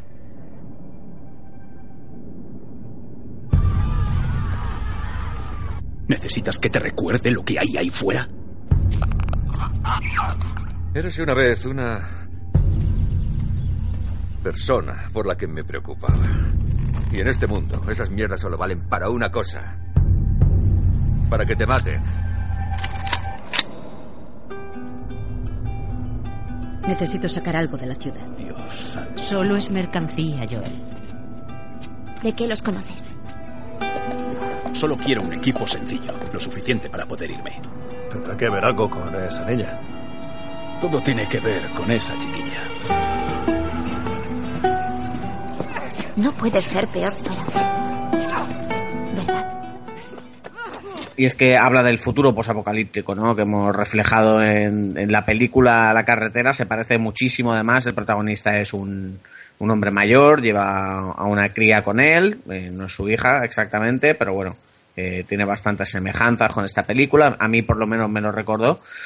Y bueno, como digo, es un, es un juego que es una exclusividad de Sony. Eh, ha conseguido ganar nada menos que 10 de, la- de las 13 nominaciones que tenía los premios DICE, incluyendo pues el de mejor historia y mejor juego del año, del año pasado, como digo, porque salió primero en PlayStation 3. Y, y ya te digo, cifras millonarias, eh, ha tenido muchísimo éxito, es de, de los desarrolladores, la empresa se llama Naughty Dog, que son los creadores de Crash Bandicoot, de, de los Uncharted, es decir, una de las empresas que programan en exclusiva para Sony más importantes que tienen ahora mismo, ¿no? Junto con la de Santa Mónica, que son los que hacen los God of War. Y voy a contar un poquito de qué va la historia, porque esto básicamente eh, es muy interesante porque vemos como, o sea, nos sitúa, digamos, en, en la actualidad del juego, que no, no recuerdo muy bien qué año es, pero creo que era 2013. Y, y bueno, pues un buen día eh, en Austin, Texas, pues Joel, que es un padre, un padre soltero, pues está ahí con su hija Sara. Y una noche, pues una epidemia brota de repente, sembrando el caos por, por todo el país, ¿no? Eh, esta epidemia, por lo que cuentan en el juego, pues no es mm, un apocalipsis zombie exactamente, es decir, es una especie de virus, un hongo que afecta, que afecta a las hormigas, es un, hongo que existe en la naturaleza y que, y que afecta a las hormigas, digamos que el hongo se adapta a las hormigas para poder pasar de, de un sitio a otro, ¿no? Es una forma que, que, en la que se ha desarrollado el hongo. Entonces, pues digamos que este hongo muta y afecta ahora a las personas, con lo cual las personas están afectadas por este, por este hongo y se convierten pues en seres irracionales tipo, tipo zombie. Además, pues van evolucionando en sus estados de infección y cada vez, pues digamos, cada vez son más zombies. Solo que no son muertos vivientes, como, como hombres planta, una cosa, hombres hongo, una cosa, perdón, una cosa un poco extraña, pero que está, está muy curioso, ¿no? Para salirse un poco de lo que es el tema zombie.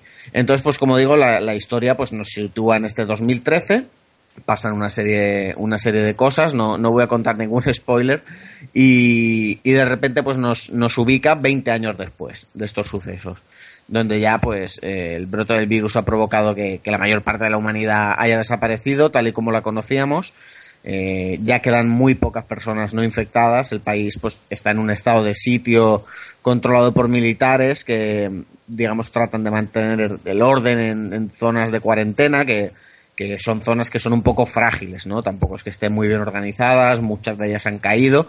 Y, estos militares pues ejecutan a cualquier persona que tenga indicios de haber sido infectada o mordida, arañada. Y por otra parte, pues eh, digamos todos los pueblos o ciudades y tal, pues están mmm, a los que no llega el ejército, pues están tomados por bandas, ¿no? Como, como hemos visto en la película La carretera, ¿no? Bandas de cazadores, de ladrones, de traficantes, de asesinos. Aquí también vemos el tema del canibalismo. Y esto es un poco, digamos, el, la historia, ¿no? Eh, sin entrar en spoilers ni, ni, decir de qué va, nosotros estaremos en la piel de Joel. Eh, iremos acompañados por, por Ellie, que es una niña de, de 14 años, y nuestro objetivo es llevar a Ellie a un punto determinado del país, ¿no? Entonces a partir de aquí pues empieza, digamos, una road movie, ¿no? Un viaje de, de esta pareja a través de, de Estados Unidos, donde veremos por diferentes diferentes ubicaciones. Eh, además, la historia la cuenta a través de estaciones, primavera, verano, otoño, invierno. Y en este sentido, pues está genial, ¿no? Eh, el juego es.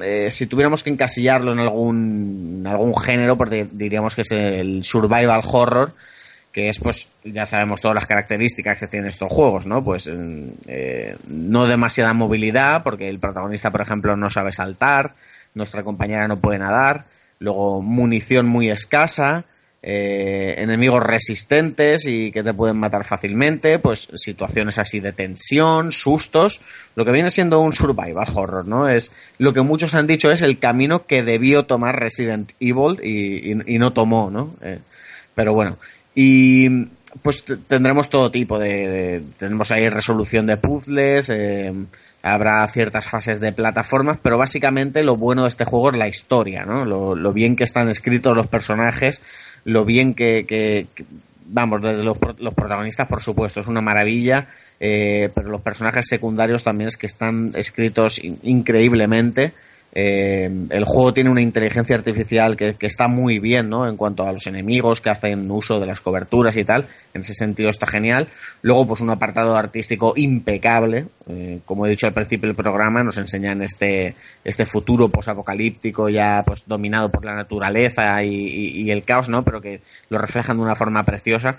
Y para rematar con broche de oro esta obra, pues tienen, tienen la música de, de Gustavo Santaolalla, que es un músico argentino que, tiene un par de Oscars ya en su haber y pone música a este gran juego y, la verdad es que han hecho una auténtica obra de arte. Lo que a mí lo que me trae muchísimo este videojuego es, es también el, el, el, yo diría más bien lo que es el mundo apocalíptico pero mezclado con naturaleza, ¿no? Porque la naturaleza en esta ocasión, no, que no pasa con la carretera, por ejemplo, sí que es adueña de, la, del, de lo que son las ciudades.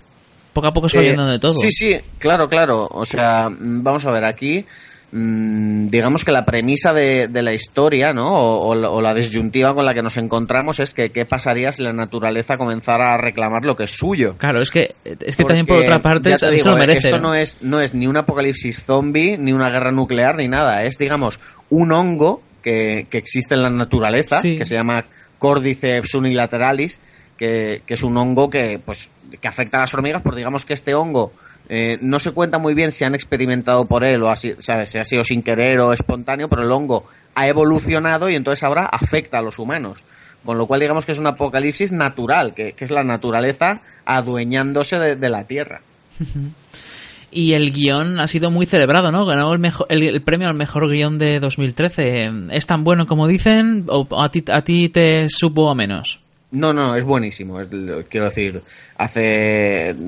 es- es- está genial. El premio es merecidísimo. Tiene, es que es lo mejor de este juego, porque no es el mejor gráficamente, no es el mejor de jugabilidad, pero tiene una historia que, que engancha y unos personajes con los que te sientes identificado. De hecho, la niña, eh, Asier lo sabe mejor que nadie, porque hemos hablado muchas veces de esto, ¿no? Los niños son siempre odiosos.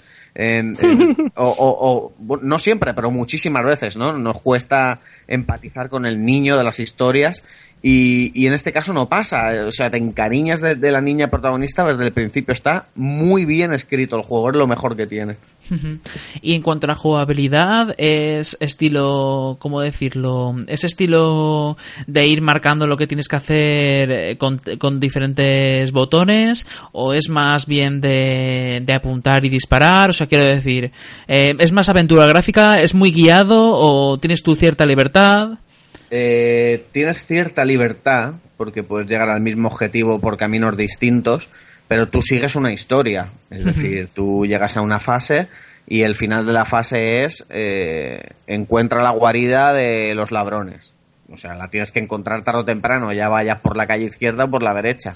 Pero bueno, como es, estás, en, digamos, en, en una ciudad, pues puedes ir por varias calles, o si estás en un bosque, puedes coger la montaña por abajo o por arriba. En ese sentido, pues no es eh, 100% lineal, pero mm, al final el objetivo es uno y tú tienes que hacer ese objetivo. Y en cuanto a la jugabilidad, pues podría ser, eh, por ponerte así un ejemplo cercano, tú que has jugado recientemente el Tomb Raider, eh, sería una jugabilidad parecida, ¿no? Pero sin saltos, es decir, más, más de sigilo. Vale, vale, vale. No, tan, no tanto plataforma, más de sigilo. Pero sí que se parece, por ejemplo, en el control, ¿no? Es decir, tercera persona, pues tienes que, en el tema de correr o de saltar, esconderte, eh, subirte a una, a una caja para acceder a una ventana, tal. En ese sentido es para que te hagas una idea de, de qué tipo de control estamos hablando.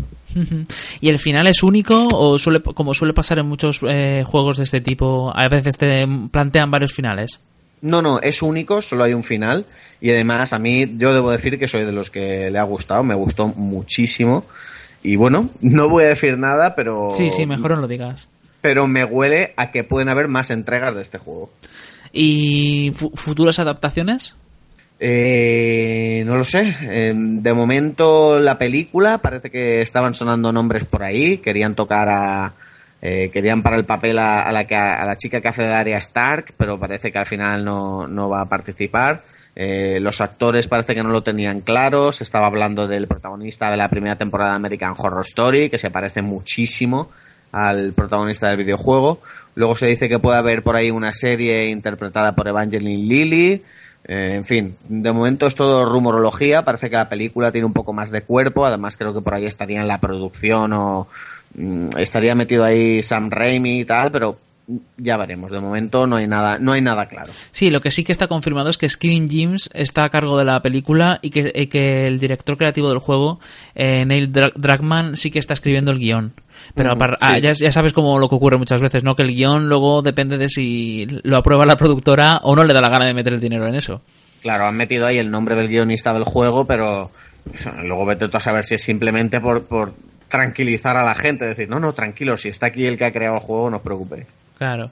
Si lo fuera, si fuera verdad que lo ha hecho él, tú te quedarías más tranquilo, ¿no? Porque si dices que el guion es tan bueno, bueno, ya tienes a una persona que se va a preocupar porque la película también sea buena. Eh, al, Sí, sí, al menos que esté bien escrita, digo yo.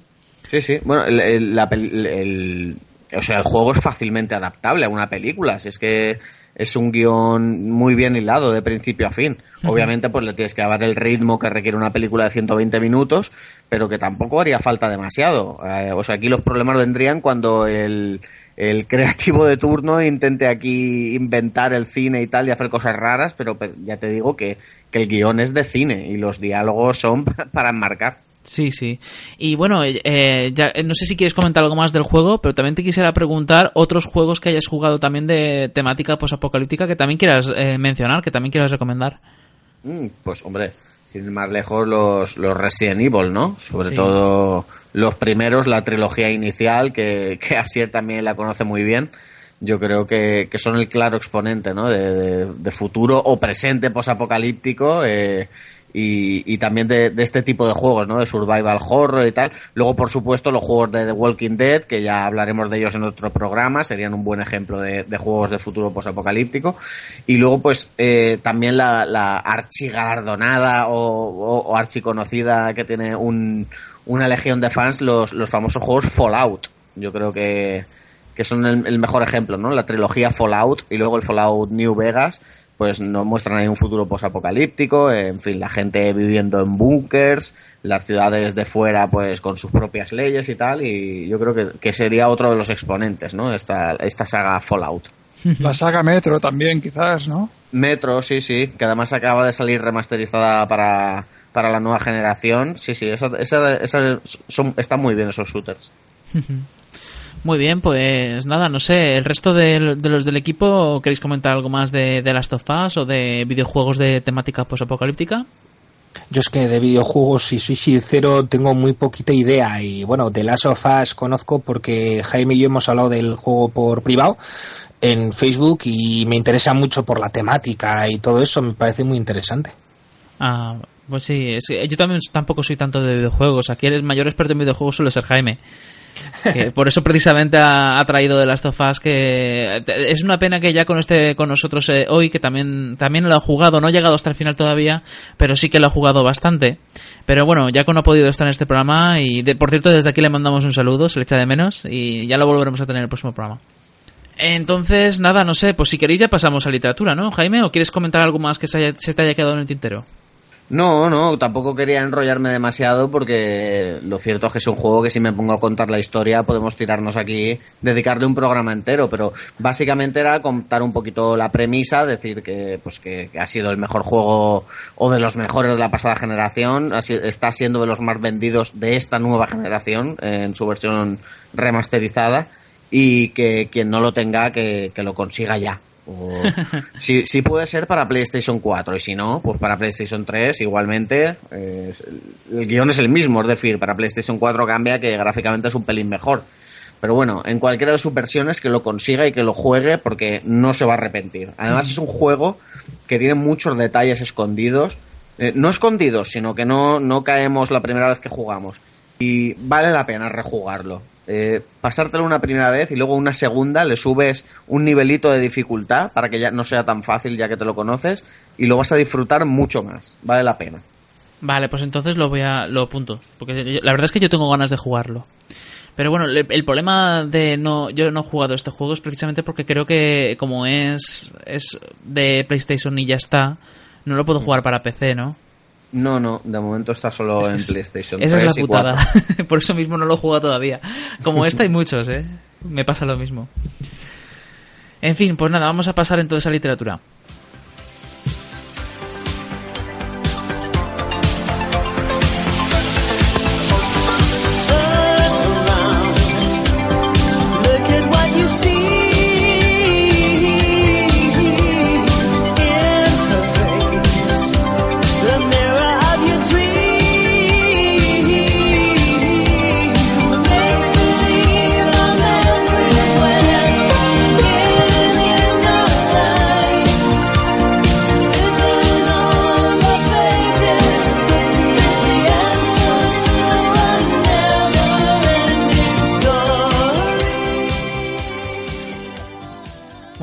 Que la intro, la intro de la sección de literatura, que siempre la ponemos las pocas veces que traemos literatura, eh, por desgracia, eh, es, eh, no, no casa muy bien con el tema que hemos escogido, pues apocalíptico con la historia interminable, aunque también pues, se podría podría tener su, su forma de ver las cosas, pero bueno. En literatura vamos a traer la Guer- Guerra Mundial Z y aquí nuestro, mis compañeros van a ser los expertos del tema porque, bueno, creo que estaréis de acuerdo en que es una de las novelas más conocidas del género, ¿no? Sí, sí, además eh, se ha puesto súper de moda con el lanzamiento de la película que protagonizaba Brad Pitt, aunque poco tiene que ver.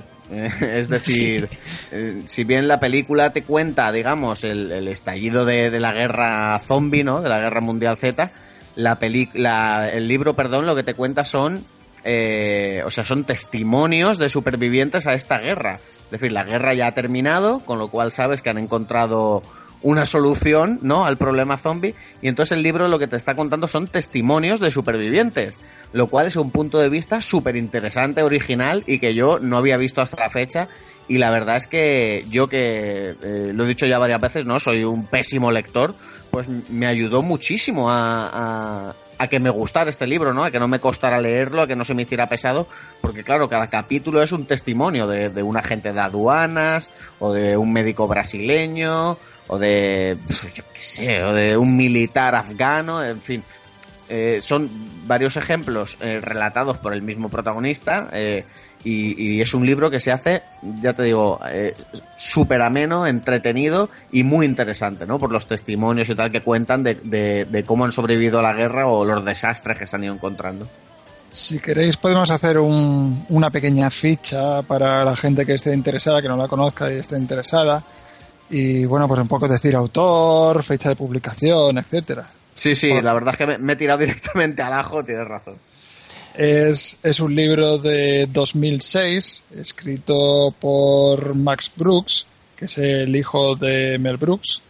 Y bueno, pues un poco como ha dicho Jaime, pues eh, está contado en una enclave de lo que si fuese, no sé cómo decirlo, si fuera cine, pues sería un falso documental, ¿no? Es un libro periodístico, pero el emplazamiento pues es el, un- la ficticia posguerra de una guerra mundial que, que ha tenido eh, que bueno que se ha, se ha llevado a cabo contra lo que es una bueno pues una plaga de zombies no Eh, entonces eh, el libro para mí es eso no es un libro periodístico lo que pasa es que es completamente ficticio y más que más que tratar el fenómeno del zombie pues bueno alguna excusa había que tener para para hablar de lo que sería un apocalipsis, ¿no? Pero yo creo que lo interesante, y vosotros ya me daréis eh, vuestra opinión, es que se refleja de una manera global y yo creo que es el, el ejercicio más completo a la hora de aproximarse a lo que podría ser un apocalipsis, ¿no? Porque tenemos el antes, el durante, el después y visto desde todas, prácticamente todas las facetas que se puedan imaginar, eh, al menos hoy en día, ¿no? Es un libro realmente completo que, como bien dice Jaime, eso te lo lees en un pispás y no te estás dando cuenta de, de lo completo que es porque ahora va saltando de, de una localización a otra y es desde luego un ejercicio realmente increíble de, de literatura accesible a la vez que te, te está conformando un tapiz eh, realmente rico. A mí personalmente, y si me permitís hacer una breve introducción a Max Brooks, ¿no? Porque obviamente Guerra Mundial Z, que es su libro más conocido, el que más éxito ha tenido, que es de 2006, ¿no? Eh, pero yo recomendaría a la gente que nos está escuchando que además de Guerra Mundial Z se compren eh, la guía de supervivencia. Eh, hay dos ediciones, ¿no? Una que es del 2003 y otra que se llama Guía de Supervivencia y Ataques Registrados, que es del 2009. Y luego está también un libro que se llama La Marcha Zombie, que es del 2012 y que tiene cuatro relatos breves. ¿Por qué me parece importante? No porque sea en un universo cerrado, y para entender Guerra Mundial Z hagan falta los otros tres, sino porque creo que te ayuda a saber un poco más lo rico que es el universo zombie de Max Brooks, ¿no? Creo que hoy por hoy, hoy en día es junto a David Wallington eh, el autor más innovador y el que más eh, novedades ofrece en un tema tan manido como el de los zombies. De hecho, señalaban ahora Jaime y Raúl lo de que Guerra Mundial Z pues es un recorrido por todos los países del mundo, por todas las situaciones imaginables de ataque zombie, vemos todo tipo de acorralamientos, de situaciones, o sea, en todos los espacios que hemos visto a lo largo del cine, la literatura y las series, y sobre todo vemos también muchísimas cosas que no habíamos visto, cosas nuevas, ¿no? Los zombies caminando bajo el agua, eh, que obviamente como ya están muertos, pues no se ahogan, ¿no? Siguen estando ahí, y si te tiras a nadar en un sitio en el que eh, el fondo está plagado de zombies, pues casi igual que si estuviese plagado de pirañas, ¿no? Ese tipo de detalles que igual en el caso de la guía de supervivencia con ¿Qué harías tú si tendrías que prepararte eh, para escapar, para huir y sobrevivir a los zombies, no? Es muy interesante lo ingenioso que llega a ser el autor y todas las ideas y planteamientos que cuando lees te parecen tan que caen por su propio peso, pero que no se le habían ocurrido a nadie hasta que las ha plasmado él sobre el papel. Sí, a ver, por ejemplo, aparte de eso, hay conceptos eh, muy interesantes. A mí, yo, yo desde luego flipé con el Kisling, que eso es, eh, vamos, es, completamente novedoso y es el hecho de que, según el autor, ¿no? en, el, en el momento en que se diese eh, un caso así, habría personas, quizás un poco perturbadas o débiles de mente, que lo que harían sería emular al enemigo. Y de ahí viene de Kingsling, que es el gobernador este de, me parece que fue Bélgica, que se unió a los nazis, ¿no? Es muy interesante porque es el hecho de que seres humanos se convertirían en zombies eh, de una manera involuntaria, pero, pero completamente sin haberse infectado, ¿no? Serían, serían algo así como zombies eh, humanos. Y lógicamente, pues claro, pues tendrían todas sus virtudes, pero también sus, sus contratiempos, ¿no? Y ese es un, es un concepto marciano, pero es lo que estamos diciendo, es que innova mucho porque te sorprende. Quien se piense que ya lo ha leído todo sobre el fenómeno zombie, pues aquí se va a encontrar eh, una lectura súper novedosa y repleta de, elementos, ¿no? Como por ejemplo, no sé si os gustó eh, el punto de vista desde el espacio, ¿no? Que cómo verían unos astronautas, ¿no? Todo el apocalipsis zombie, ¿no? Que es algo tampoco, tampoco inédito completamente, que antes no había sido tratado nunca. Efectivamente, muchísimas situaciones. A mí me está viniendo ahora que en la película cuando, cuando salió dije yo, bueno, al menos que esté bien plasmada, eh, ¿cómo se llama el barrio de Nueva Jersey donde se da la batalla? ¿Es Bunkers es o Bunkers? ¿Cómo? Junkers. Eh, yo decía, a ver si está bien plasmada, porque es que en el libro es magistral, es espectacular. Eh, Raúl, ¿estaba en la película? No, para nada. Yo es que, bueno, a ver, de hecho la película se puede nombrar, pero como material de referencia prácticamente en absoluto, ¿no? O sea, yo puede que le haya gustado a alguien la película, eh, no se lo recrimino, si es amigo mío seguiré siéndolo, pero me parece que es eh, un intento de, de- ponerle un título llamativo para intentar evocar a los lectores eh, al cine sin, sin que tenga prácticamente nada que ver, ¿no? Efectivamente, le han dado el dinero a- aquí al amigo Brooks para que no se queje, pero luego le han puesto el título de su novela a la película, han cogido la idea del viajar por países y luego ya el resto se lo han inventado totalmente y nada tiene que ver con la obra. Y fíjate que hubiera sido interesante una película, mm, como ha dicho Raúl, ¿no? Tipo documental basado en testimonios de diferentes supervivientes al apocalipsis. Hubiera estado francamente bien. Claro, pero sin embargo se han querido centrar, ¿no? En esos zombies espídicos eh, que, bueno, si los de Zack Snyder son Usain Bolt, estos ya no sé qué son. Son, ver. son otra cosa, ¿no? A mí no, no, no me gusta nada esta visión, esta visión de zombies.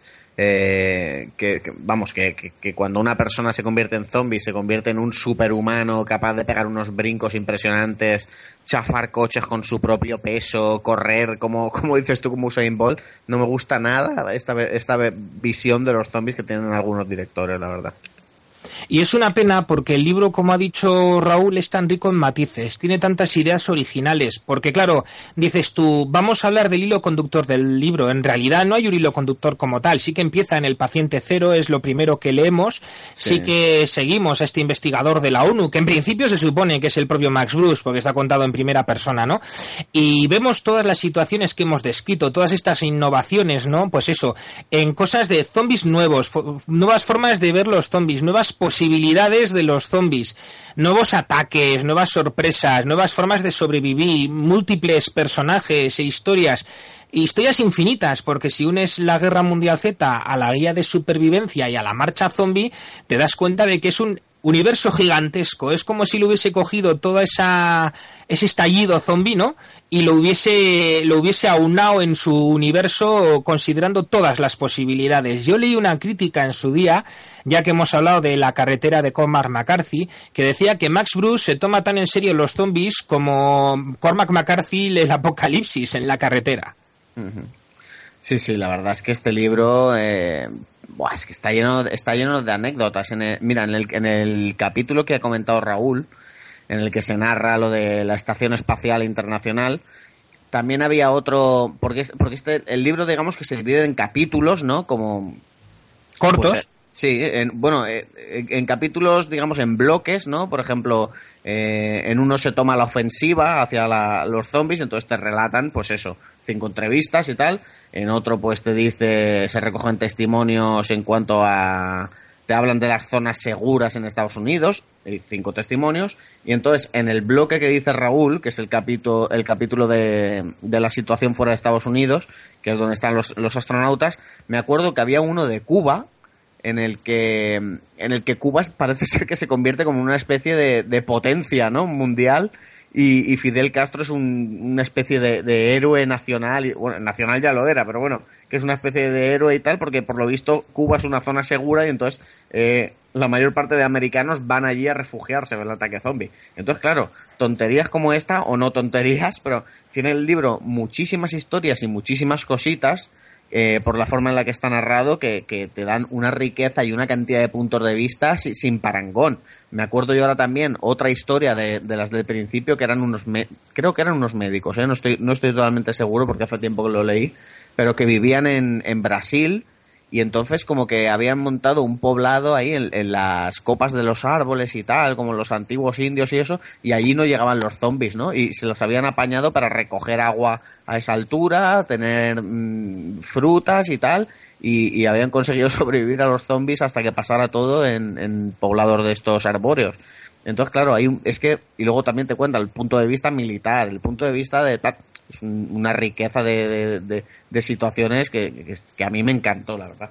Es brutal, además yo recuerdo, creo que el relato que voy a decir ahora es de la guía de supervivencia, pero da igual porque es un universo, ¿no? El tema de la profesora que tiene a los eh, alumnos encadenados, todos zombificados, y ella sigue con sus horarios, con sus clases, como si nada hubiera ocurrido, ¿no? El de el típico ikikomori, ¿no? Estos eh, jóvenes japoneses que se han quedado encerrados en casa por decisión propia porque no quieren saber nada del mundo exterior y dedican el día pues a jugar con videojuegos, estar en internet, en el ordenador y demás, eh, pues tan, también te narran cómo lo vive un Ikikomori que se ve forzado a salir de su aislamiento si no quiere ser devorado por los zombies, ¿no? Eh, curioso, ¿no? La cantidad de riqueza que tiene este chico que hasta 2003 era el hijo de Mel Brooks, así era como se le calificaba y escribía guiones de humor para el Saturday Night Live. Y sin embargo, ya os digo que es ahora, junto a David Wellington, el mayor exponente en literatura zombie en Estados Unidos. Sí, es que yo creo que la clave de este libro es la seriedad con la que se trata, pero luego la visión tan realista y tan completa que se tiene de la situación y del mundo global hoy en día, porque eh, mm, tampoco mm, creo que sea cuestión de hacer demasiados spoilers, pero cabe decir que en este libro la manera en que se afronta el tema zombie en Israel no tiene nada que ver con la manera que se afronta, eh, por ejemplo, en Rusia, que se afronta en Sudáfrica. Y eso está muy bien, ¿no? El, el hecho de que también sepa hacer radiografías de los países y condensar y, y saber extraer cuál es eh, la esencia y, de qué manera se convertiría eh, o optaría por luchar contra una, una crisis, un apocalipsis zombie, también está muy bien, ¿no? Eh, China también tiene un papel bastante preponderante. Un poco también vemos eh, Europa. No sé, creo que es, que es muy interesante la capacidad global que tiene este tío, que en realidad parece que es eso, que te estás leyendo un, un documento re- eh, real, eh, creado ex proceso sobre una guerra como tantas otras que ha habido en el mundo. Eso está genial. Totalmente, es un dossier, es el dossier de este, este eh, de la ONU, ¿no? Que, que se supone que es Max Brooks y que ha viajado por todo el mundo. Los conocimientos geopolíticos que hace gala Max Brooks eh, están muy por encima de la media, ¿no? Y, y, bueno, pues su, su va desde el relato va desde lo más generalista a los conflictos, como acaba de señalar Raúl, ¿no? Pues entre, por ejemplo, entre israelitas y palestinos, hasta los conflictos más intimistas, ¿no? Y, y toma incluso temas raciales, temas de género género eh, realmente eh, es increíble como en un libro que, que la edición de bolsillo no es ni siquiera un libro muy grueso, eh, son 400 y pico páginas, logra de alguna manera aunar casi todos los aspectos de nuestra sociedad adaptándolos a la, a la temática zombie. Requiere no solo de una originalidad, de una técnica, de una brillantez y de un conocimiento cultural, social y geopolítico tan sumamente elevado y por encima de la media que parece absolutamente mentira, ¿verdad? Que un autor de literatura zombie que tan denostado eh, está el género, pues eh, es una mente brillante, sin duda por encima de la media. Sí, sí, no, está claro que sí, está claro que sí, que ha sido muy valiente eh, hacer este trabajo centrado en el fenómeno zombie, porque si lo hubiera hecho en un conflicto un poco más más bien mirado a nivel literario, ¿no? Por lo, por la crítica, este tío estaría ganándose premios a porrillo. Esa es la clave. Todo lo que yo he dicho se resume perfectamente en eso que acabas de decir tú, Raúl. Y te voy más. Eh, si extrapolamos los zombies a conflictos actuales, nos damos cuenta de que no es precisamente el zombie el monstruo ni el enemigo en la novela Guerra Mundial Z. Sí, sí, eso también es un, un deno- un denominador muy común, ¿no? En el género apocalíptico, que al fin y al cabo luego el ser humano sigue siendo el mayor depredador y el mayor problema en estos, en estas historias. Sí, está claro. Hace un poco eh, Max Brooks, ¿no? Eh, el atribuirle a los zombies eh, todo lo que de conflictivo tiene el ser humano. Sí, sí, sí, desde luego que sí. Pues entonces, Víctor, ¿estás una... por ahí? Sí, sí, estoy por ahí, claro. Estaba esperando a ver si queréis eh, continuar todavía más con la novela. Aunque se está haciendo muy tarde. Entonces, eh, yo la verdad es que la, la novela no la conozco. Yo es que solo he visto la película y la película me pareció bastante mediocre. Como- porque yo creo que la novela tiene mucho de estudio, como vosotros habéis estado comentando, sociopolítico, religioso, eh, moral, de- a todos los niveles, y sin embargo la película es una película más de zombies. Es que Entonces- no, tiene na- no tiene nada que ver. Claro. no, ni siquiera sucede a la vez. La, la- o sea, es decir, la película de alguna forma te cuenta la guerra, aunque tampoco. Y, y- y el libro es los testimonios de los supervivientes. Es que, o sea, te habla de la guerra, pero a través de testimonios y de, y de diferentes partes del mundo. Entonces, es que no tienen nada que ver. Es que la película Guerra Mundial Z podría haberse llamado Guer- Guerra Mundial Pit. Es que no, no tiene nada que ver, salvo el nombre. O zombies que corren mucho. De todas formas, os digo una cosa, en la película hasta el final en el laboratorio, eh, yo no había visto los zombies, no me había dado tiempo, os lo juro. No, de todas maneras, la película, no estamos aquí para la película, pero igualmente sí que sí, que, sí quisiera comentar que la película lo que más me fastidió es que fuera tan inconsistente y no tuviera ningún sentido en el proceder del, el- el- del argumento, de, de cómo, cómo el personaje iba dando bandazos o según le decía un loco en una cárcel lo que tiene que hacer, se iba a otra parte del mundo a hacerlo. No tiene ningún sentido. Y claro, yo, por lo que os sé, por lo que he oído por ahí comentar, que el libro es tan sólido como crítica a todos los niveles de la sociedad, en mundo posapocalíptico también, como es el de después de, de, una, de un apocalipsis zombie. Y es que da, da rabia, ¿no? De decir, hostia, es que encima la película ni siquiera se toma en serio a sí misma. Ni te lo imaginas la rabia que da la película. A mí me da rabia oír comentarios del tipo, por ejemplo, que he oído muchas veces, ¿no? De, va, pero es una adaptación del libro, eh, cada uno cuenta su historia. No, no, perdóname, es que esto no tiene nada que ver con el libro, solo tiene del libro el título y que a Max Bruce le han dado un dinero para que no diga nada y el resto se lo han inventado. O sea, es como ha dicho Jaime, esto se podría llamar el armario marrón porque no tiene nada que ver con Guerra Mundial Z. Sí. O sea, no es la adaptación del libro, no, es un insulto a los que nos gusta el libro y Max Brooks. Lo han, lo han utilizado para ganar más. más Para hacer pasta y Sí. llevarnos al cine a los fans de Brooks. Bueno, a mí no, porque no voy al cine ni matado, pero ya me entendéis. En fin. Bueno, pues entonces, nada, la novela está claro que la recomendáis y la película no tanto. La película nada. O nada. sí, yo, yo en su momento yo la critiqué bastante, la verdad. Pues nada, yo la, yo la novela os, os prometo que la voy a leer y ya os comentaré mi opinión, porque todavía no la he leído y también es una de esas, de esas novelas que son indispensables.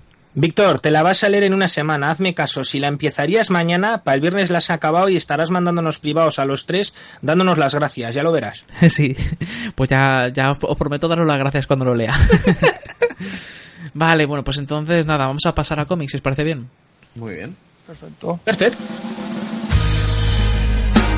times too high.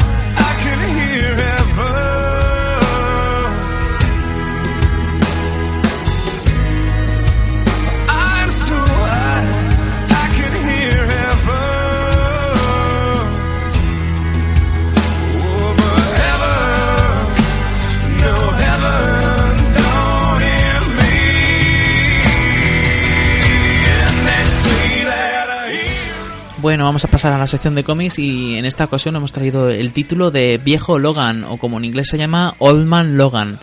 Eh, en esta ocasión nos vemos a un lobezno bastante anciano, ¿no? Un lobezno en un mundo también posapocalíptico, pero en esta ocasión provocado porque los malos han ganado la partida, ¿no? Los malos han conseguido vencer a todos los, los buenos y se los han cargado prácticamente todos y a los que nos han cargado ha sido por, por, por simplemente porque los ignoraban o simplemente porque no le veían la necesidad de matarlos, os podían, podían hacer que ellos se, se a doblegarlos, mejor dicho, ¿no? Y vemos a Lobezno intentando cuidar de su familia y se ve obligado a, a ayudar a Ojo de Halcón en una misión eh, para intentar conseguir también dinero para poder pagar a los descendientes de, de Hulk, ¿no? Sí, claro, claro, no. Esa es la parte de la premisa original. Cabe decir que la historia está conducida por Mark Millar, el, el guionista, por ejemplo, entre otros de, de Ultimates, y es un escritor eh, que, bueno, a la buena usanza de sus compatriotas ingleses suele ser muy iconoclasta, ¿no? Suele ser de, de los que remueven eh, todo lo que es el, las historias, ¿no? Que tocan y a los personajes. Y entonces, pues, eh, cabe decir que tenemos aquí, pues, eh, otra vertiente de lo que sería el universo post-apocalíptico, el género, desde un punto de vista superheroico, ¿no? Tenemos eh, elementos bastante clásicos, ¿no? Como ese héroe crepuscular, ¿no? Tipo Mad Max, ¿no? Que ha sobrevivido y está bastante desencantado de todo, ¿no? Eso también es un, es muy icónico dentro de este género, ¿no? En este caso encarnado por Lobezno. Y bueno, pues sí, tenemos eh, un mundo donde ha habido un alzamiento de los eh, supervillanos y han acabado han acabado con todos los con todos los héroes y ahora pues lo están pagando. Y un poco lo que se nos cuenta es el viaje de Lobezno y Ojo de Halcón a lo largo de un devastado Estados Unidos eh, a medida de que con esta excusa pues vamos eh, conociendo el mundo tal y como lo están dejando los supervillanos que ya os imaginaréis que, que no es nada halagüeño vivir en un mundo así no es eh, más bien todo lo contrario. Vemos extrema pobreza vemos injusticia vemos eh, como los derechos humanos no son tenidos ni mucho menos en cuenta. Y, y bueno es una historia yo creo que en una clave bastante gore, bastante dura y sangrienta, que eh, si bien el trasfondo post-apocalíptico está ahí, eh, también es una historia muy de personajes, ¿verdad, Jaime? Sí, sí, porque al final, pues bueno, como tú dices, eh, el- la premisa principal es este viejo Lobezno, eh, que por cierto, no sé si estarás de acuerdo conmigo en que me recordó un montón a, a Clint Eastwood ya sin perdón. Sí, sí. Es, Sí. es- es ese patrón. Es, es, es, es idéntico, vamos, se ve que es un tío que ha sido un, un asesino sanguinario o, un cabrón y tal, y de repente por algo que ha pasado y que no se nos cuenta hasta, hasta el final, no, no quiero destapárselo a Víctor, pues ha guardado sus garras y no, y no decide sacarlas, ¿no? Es por esto, pues por lo que, por ejemplo, en los primeros números no se enfrenta a la familia de los Hulk, aunque sí que tiene ahí un pensamiento que es esta, esta mítica escena en la que destripa a uno de los componentes, pero que realmente lo estaba, lo estaba se lo estaba imaginando, no pasaba de verdad. Eh, y, bueno, como dices tú, pues se embarca en este viaje con Ojo de Halcón eh, para saldar una deuda, para entregar un paquete, ganar un dinero que necesita para pagar a los Hulk y empieza a conocer pues a, a todo tipo de personajes, como, como tú bien has dicho, ¿no? Que por cierto a mí me gusta mucho cómo están escritos, eh, en fin, el, el- el toque que les ha dado en- en esta serie, pues me parece cojonudo. Por ejemplo, el hecho de que Ojo de Halcón sea ciego es un puntazo, ¿no? no deja de ser súper curioso. O, la, nueva, la nueva identidad del Capitán América. eh, o creo que hay una escena que van vagando por el desierto y se encuentran el cadáver de, de- del, del hombre... ¿De quién era? ¿El del hombre hormiga puede ser? ¿De Ant-Man? En su modo gigante, se lo Sí. encuentran ahí tirado en- o en una pelea con Loki, en fin, en- en- van encontrando, mm, eh, digamos, restos de, de batallas épicas que se han dado y se encuentran creo que también a la hija de Spider-Man, eh, el simbionte de, de- de Venom que va vagando por ahí y se adhiere a un tiranosaurio, hay un montón de cosas que, que conforman esta, esta mini colección, ¿no? Que, que a mí me gustaron muchísimo, la verdad. Sí, a mí- yo, yo también quisiera destacar, pues, eh, por ejemplo, por una parte, eh, me gusta mucho que al iniciar de cada episodio te cuenta, te ponen el mapa de Estados Unidos, en el cual puedes ver eh, cómo está dividido el país en los diferentes eh, villanos que controlan cada territorio, o sus, sus descendientes, o quien sea, que lo está controlando. Y, ta- y no solo ves las fronteras, sino también ves el camino que tienen que recorrer y se va pintando conforme lo van recorriendo. Las zonas de dominancia, ¿no? De los Sí. Hulk, de Cráneo Rojo, no sé si había otra de, de- del Doctor Doom o no, no recuerdo quién eran los cuatro gobernantes, que si mal no recuerdo se dividía Estados Unidos ahora en cuatro zonas, creo. ¿no? Hay, hay más, hay más. Ahora, Ujú. os- ahora, si quieres, te lo puedo decir porque lo tengo por aquí. A ver, están por una parte los, los descendientes de, de Hulk, que son Hulkland. Luego está el reino de Kingpin, que antes era el reino de Magneto. Eh, después tenemos una zona que en el mapa no pone que sea de nadie, que es la del medio. Luego está de, en la zona de, de Doom, de, De Doom, eso es. Luego, por otra parte, tenemos al, pre- a la- al de, de President's Quarter, que no sé cómo se habrá traducido en español, es que lo estoy leyendo en inglés. Y luego hay otra zona también que también está como vacía, ¿no? Que es donde está Clyde, Clyde Speed y etcétera. O sea, hay, hay zonas, hay cuatro zonas de, de villanos y luego hay zonas que no tienen a nadie, que está totalmente yermo. Yo quisiera destacar eso y también quisiera destacar pues la gracia que tiene el hecho de qué ha pasado con los descendientes de los superhéroes. Eh, no sé, por ejemplo, tú has, has dicho, como has comentado antes, pues aparece la nieta de Spider-Man, que a su vez es la hija de Ojo de Halcón. Y no sé, es que, no sé, a, eh, a mí me parece bastante gracioso, ¿no? Ver el. Bueno, gracioso entre comillas, ¿no? Porque tú vas viendo los cadáveres de- y, y- y los restos de los superhéroes. Sí, es un toque muy inglés, ¿no? Es el hecho de darle el punto de vista adulto, ¿no? Y, y remover todo lo que sería el universo Marvel, llevártelo al futuro y un poco jugar con cierto sentido del humor negro, ¿no? Por ejemplo, eh, la tierra de Hulk son los típicos eh, rednecks americanos, los paletos estos que viven en caravanas, ¿no? Pero mezclados con Hulk, ¿no? Eso está también bastante bien llevado, ¿no? Cada zona tiene su propio, tiene su, propia manera, tiene su, al estar gobernados por diferentes eh, perfiles de villanos, pues claro, no es lo mismo Hulgan, que prácticamente es el salvaje oeste, al distrito del presidente, donde la gente está muy oprimida, ¿no? Por, por mano, por una mano férrea de quien, quien es el presidente, ¿no? En, luego se descubre, pero no vayamos a desvelarlo ahora. Y es bastante interesante, ¿no? Porque sí que se nota el trabajo de caracterización y, de, de ubicación de que cada uno de los reinos pues tiene sus mm, diferentes perspectivas y características. Sí, además me hace mucha gracia también esa, esa parte del reino de Kingpin. Y es que yo me he quedado en el reino de Kingpin, ¿no? Eh, me he quedado terminando, me he leído solo la, mitad de los números. El caso es que me hizo mucha gracia esa zona donde veneran a los superhéroes porque fue la zona donde se los cargaron a casi todos. Está, por ejemplo, el martillo de Thor y tal. Y me hace gracia que pregunta a Lobezno y, y, bueno, Logan, como quiere que le llamen en este cómic. Eh, bueno, pero ¿cómo puede ser que Kingpin permita que venga aquí la gente a adorar a los superhéroes y, que, y a desear que vuelvan? Dice el otro, el ojo de halcón. Bueno, pero es que ten en cuenta que eso, eso es, eh, es la mayor atracción turística de todo el país. o sea que es, es flipante como los villanos per- permiten que los pocos personas que puedan estar deseando que vengan los superhéroes lo hagan simplemente por el hecho de que ganan dinero con ellos. Es que hasta dónde llegan. Claro, es que también se tienen que combinar con el hecho de que son gobernantes y que necesitan tener sus ingresos. Ya te digo, el, el tema, por muy loco que parezca, pues no deja de tener sus puntos realistas. Sí, sí, sí. La verdad es que el- me ha sorprendido bastante por lo, lo maduro, ¿no? Del, del cómic.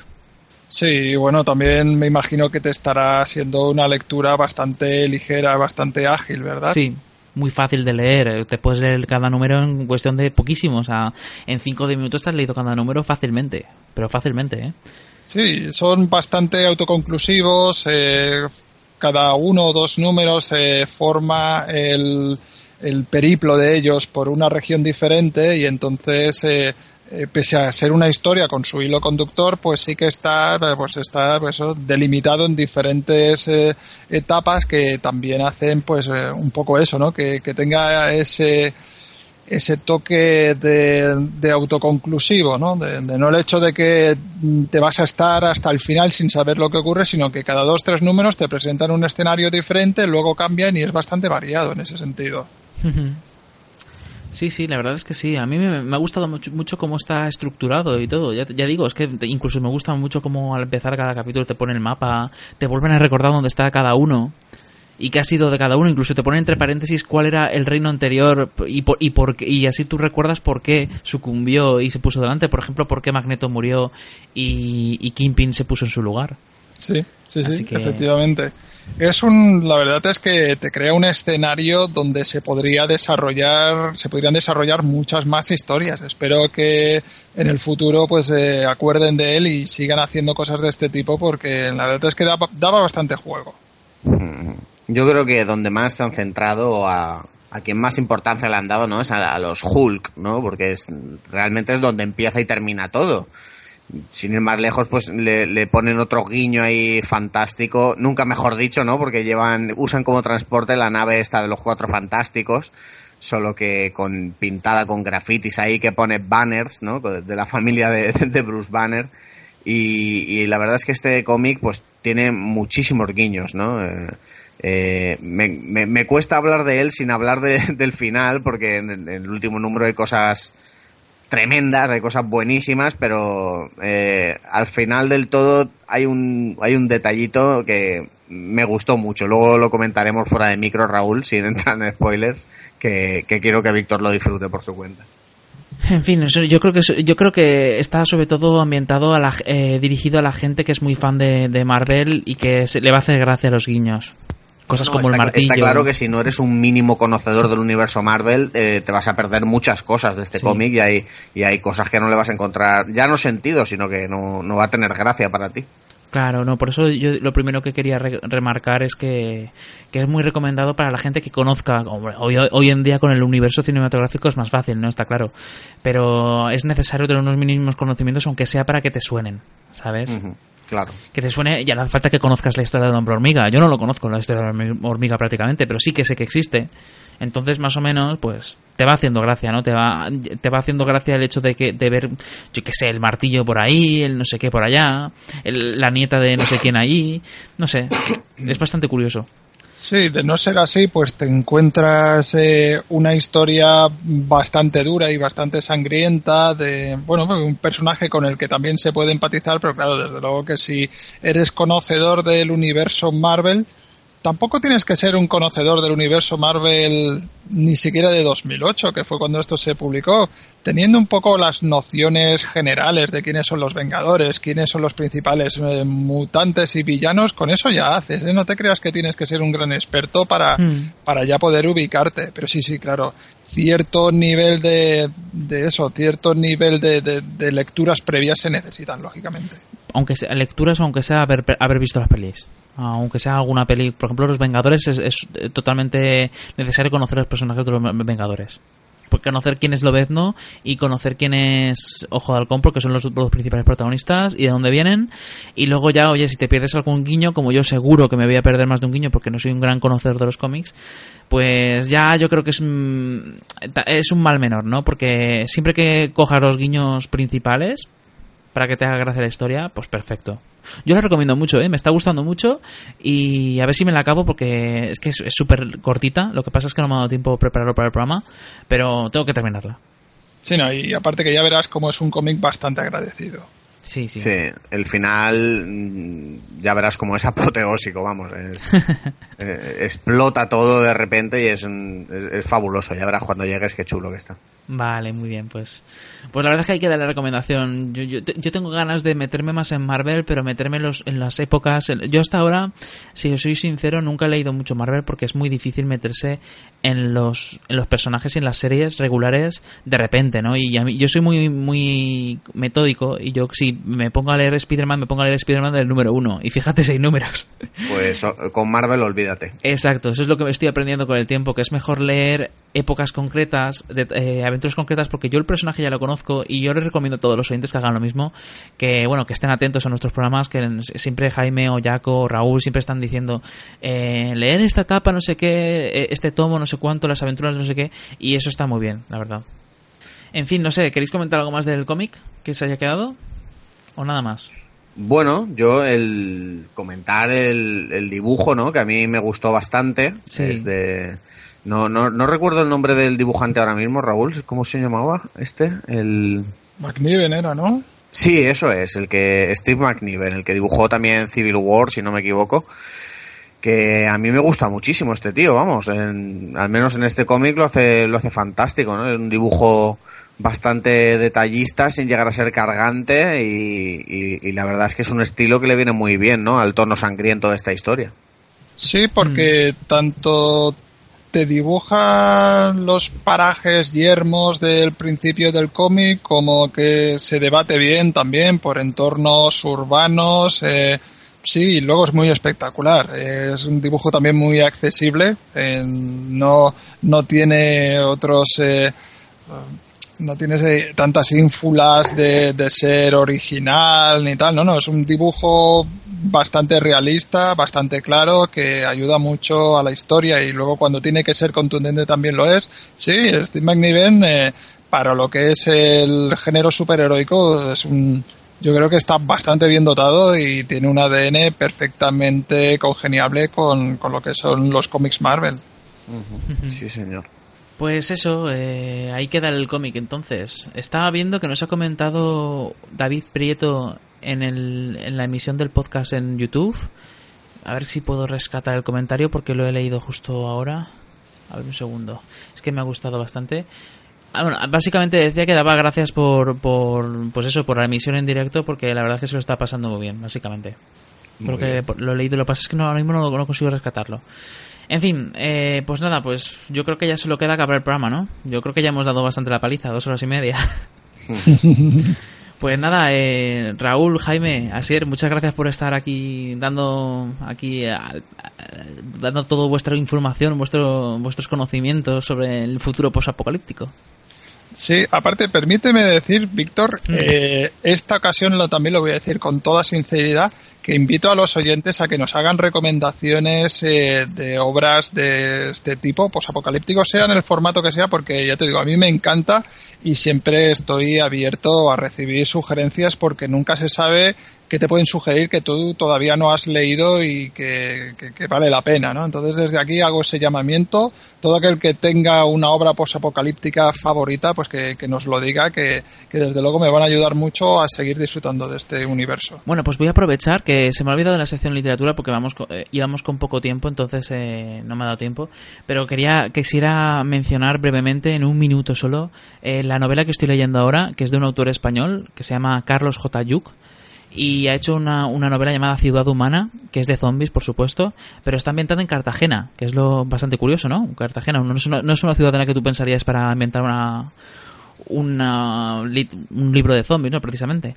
El caso es que la coletilla es tras la plaga el mundo cambió, la humanidad no. Nos cuenta la historia de una ciudad que es ciudad humana, que es Cartagena, que es la única ciudad que se conoce de seres humanos eh, que queda ya en el planeta, o al menos eh, que ellos sepan. Y entonces eh, tú piensas, bueno, pues el típico libro de zombies de, de ir sobreviviendo, ¿no? Pues no, es de, el eh, de cómo un grupo de personas que son los que llevan la ciudad eh, van actuando, haciendo todas las medidas necesarias para mantener la ciudad lo más civilizada posible. Y todo con normas de cómo conseguir eh, que sobrevive y todo, pero estamos hablando de 20 años después del apocalipsis zombie, con los zombies por supuesto de fondo, pero te va contando todo, como por ejemplo cómo van recuperando las festividades, cómo van recuperando cosas, la educación, te va contando detalles que a lo mejor otras novelas zombies no llegan porque se quedan más en, el- en la supervivencia más, más simple, ¿no? Y no en cómo, cómo intentar eh, sobrevivir a una ciudad con, en este caso, más de 100.000 habitantes. Eh, que, que son todos supervivientes durante décadas de los zombies. Entonces, la verdad es que es bastante interesante, ¿sabes? El, el libro me está gustando, la verdad. No es, eh, no es el mejor libro que he leído en mi vida, pero sí que es cierto que tiene cosas interesantes que me han llamado mucho la atención porque es que es muy original en ese aspecto. Está muy bien escrito y, y tiene partes que enganchan muchísimo. Hay otras partes que a lo mejor te pueden pasar, parecer incluso un poco repetitivas, de conversaciones entre personajes y de, de hablar de cómo lle- sobrellevar la ciudad. Pero lo que es la, la trama de, de, ya digo, de, de- de política, de a lo mejor también de terrorismo, de, de festividades, entra en muchos detalles que así, así a grosso modo en muchos, no- muchos títulos no suelen entrar. Está muy bien. Suena, suena muy bien, ¿no? Sí, dentro de poco que la Unión Editorial, que es la editorial que lo publica, va a sacar la, la secuela. Y van a- en teoría van a ser una trilogía. Así que nada, quien, quien lo sepa, eh, quien lo quiera leer, que lo lea. También tener en cuenta que la primera novela no hay muchas muertes, hay muertes, pero no hay muchas muertes. Pero según me han comentado, la segunda que va a salir dentro de poco, hay muertes, vamos, a mansalva. es, mucho, es mucho más bestia. Pues eso, eh, ya, eh, así no me quedo yo con la espinita. pues eso, eh, re- remarco también lo que ha dicho Raúl. Si queréis co- recomendarnos cualquier título, mandárnoslo y nosotros, pues si tenemos tiempo, le echaremos un vistazo, también lo leeremos, lo veremos y os daremos nuestra opinión. Así que nada, una vez más, muchas gracias por estar aquí con nosotros, Jaime, eh, Raúl, Asier, muchas gracias. Nada, gracias Venga, a vosotros. por un placer. Un saludo. Pues nada, nos, nos despedimos con el theme de The Last of Us eh, de Gustavo Santaolalla y nada, pues eh, os esperamos la siguiente semana con un programa de cine y series. Venga, hasta luego, frikis. Hasta luego. Adiós. Adiós.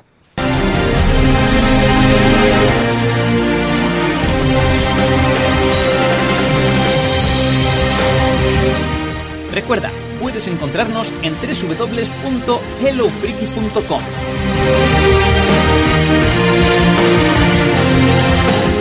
Pero también estamos en iVoox, iTunes, Facebook, Twitter o Google Plus. Esperamos tus me gusta y comentarios. ¡Anímate!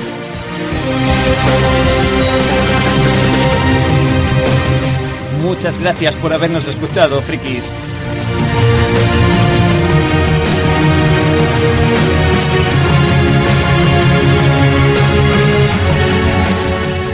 Hasta la próxima.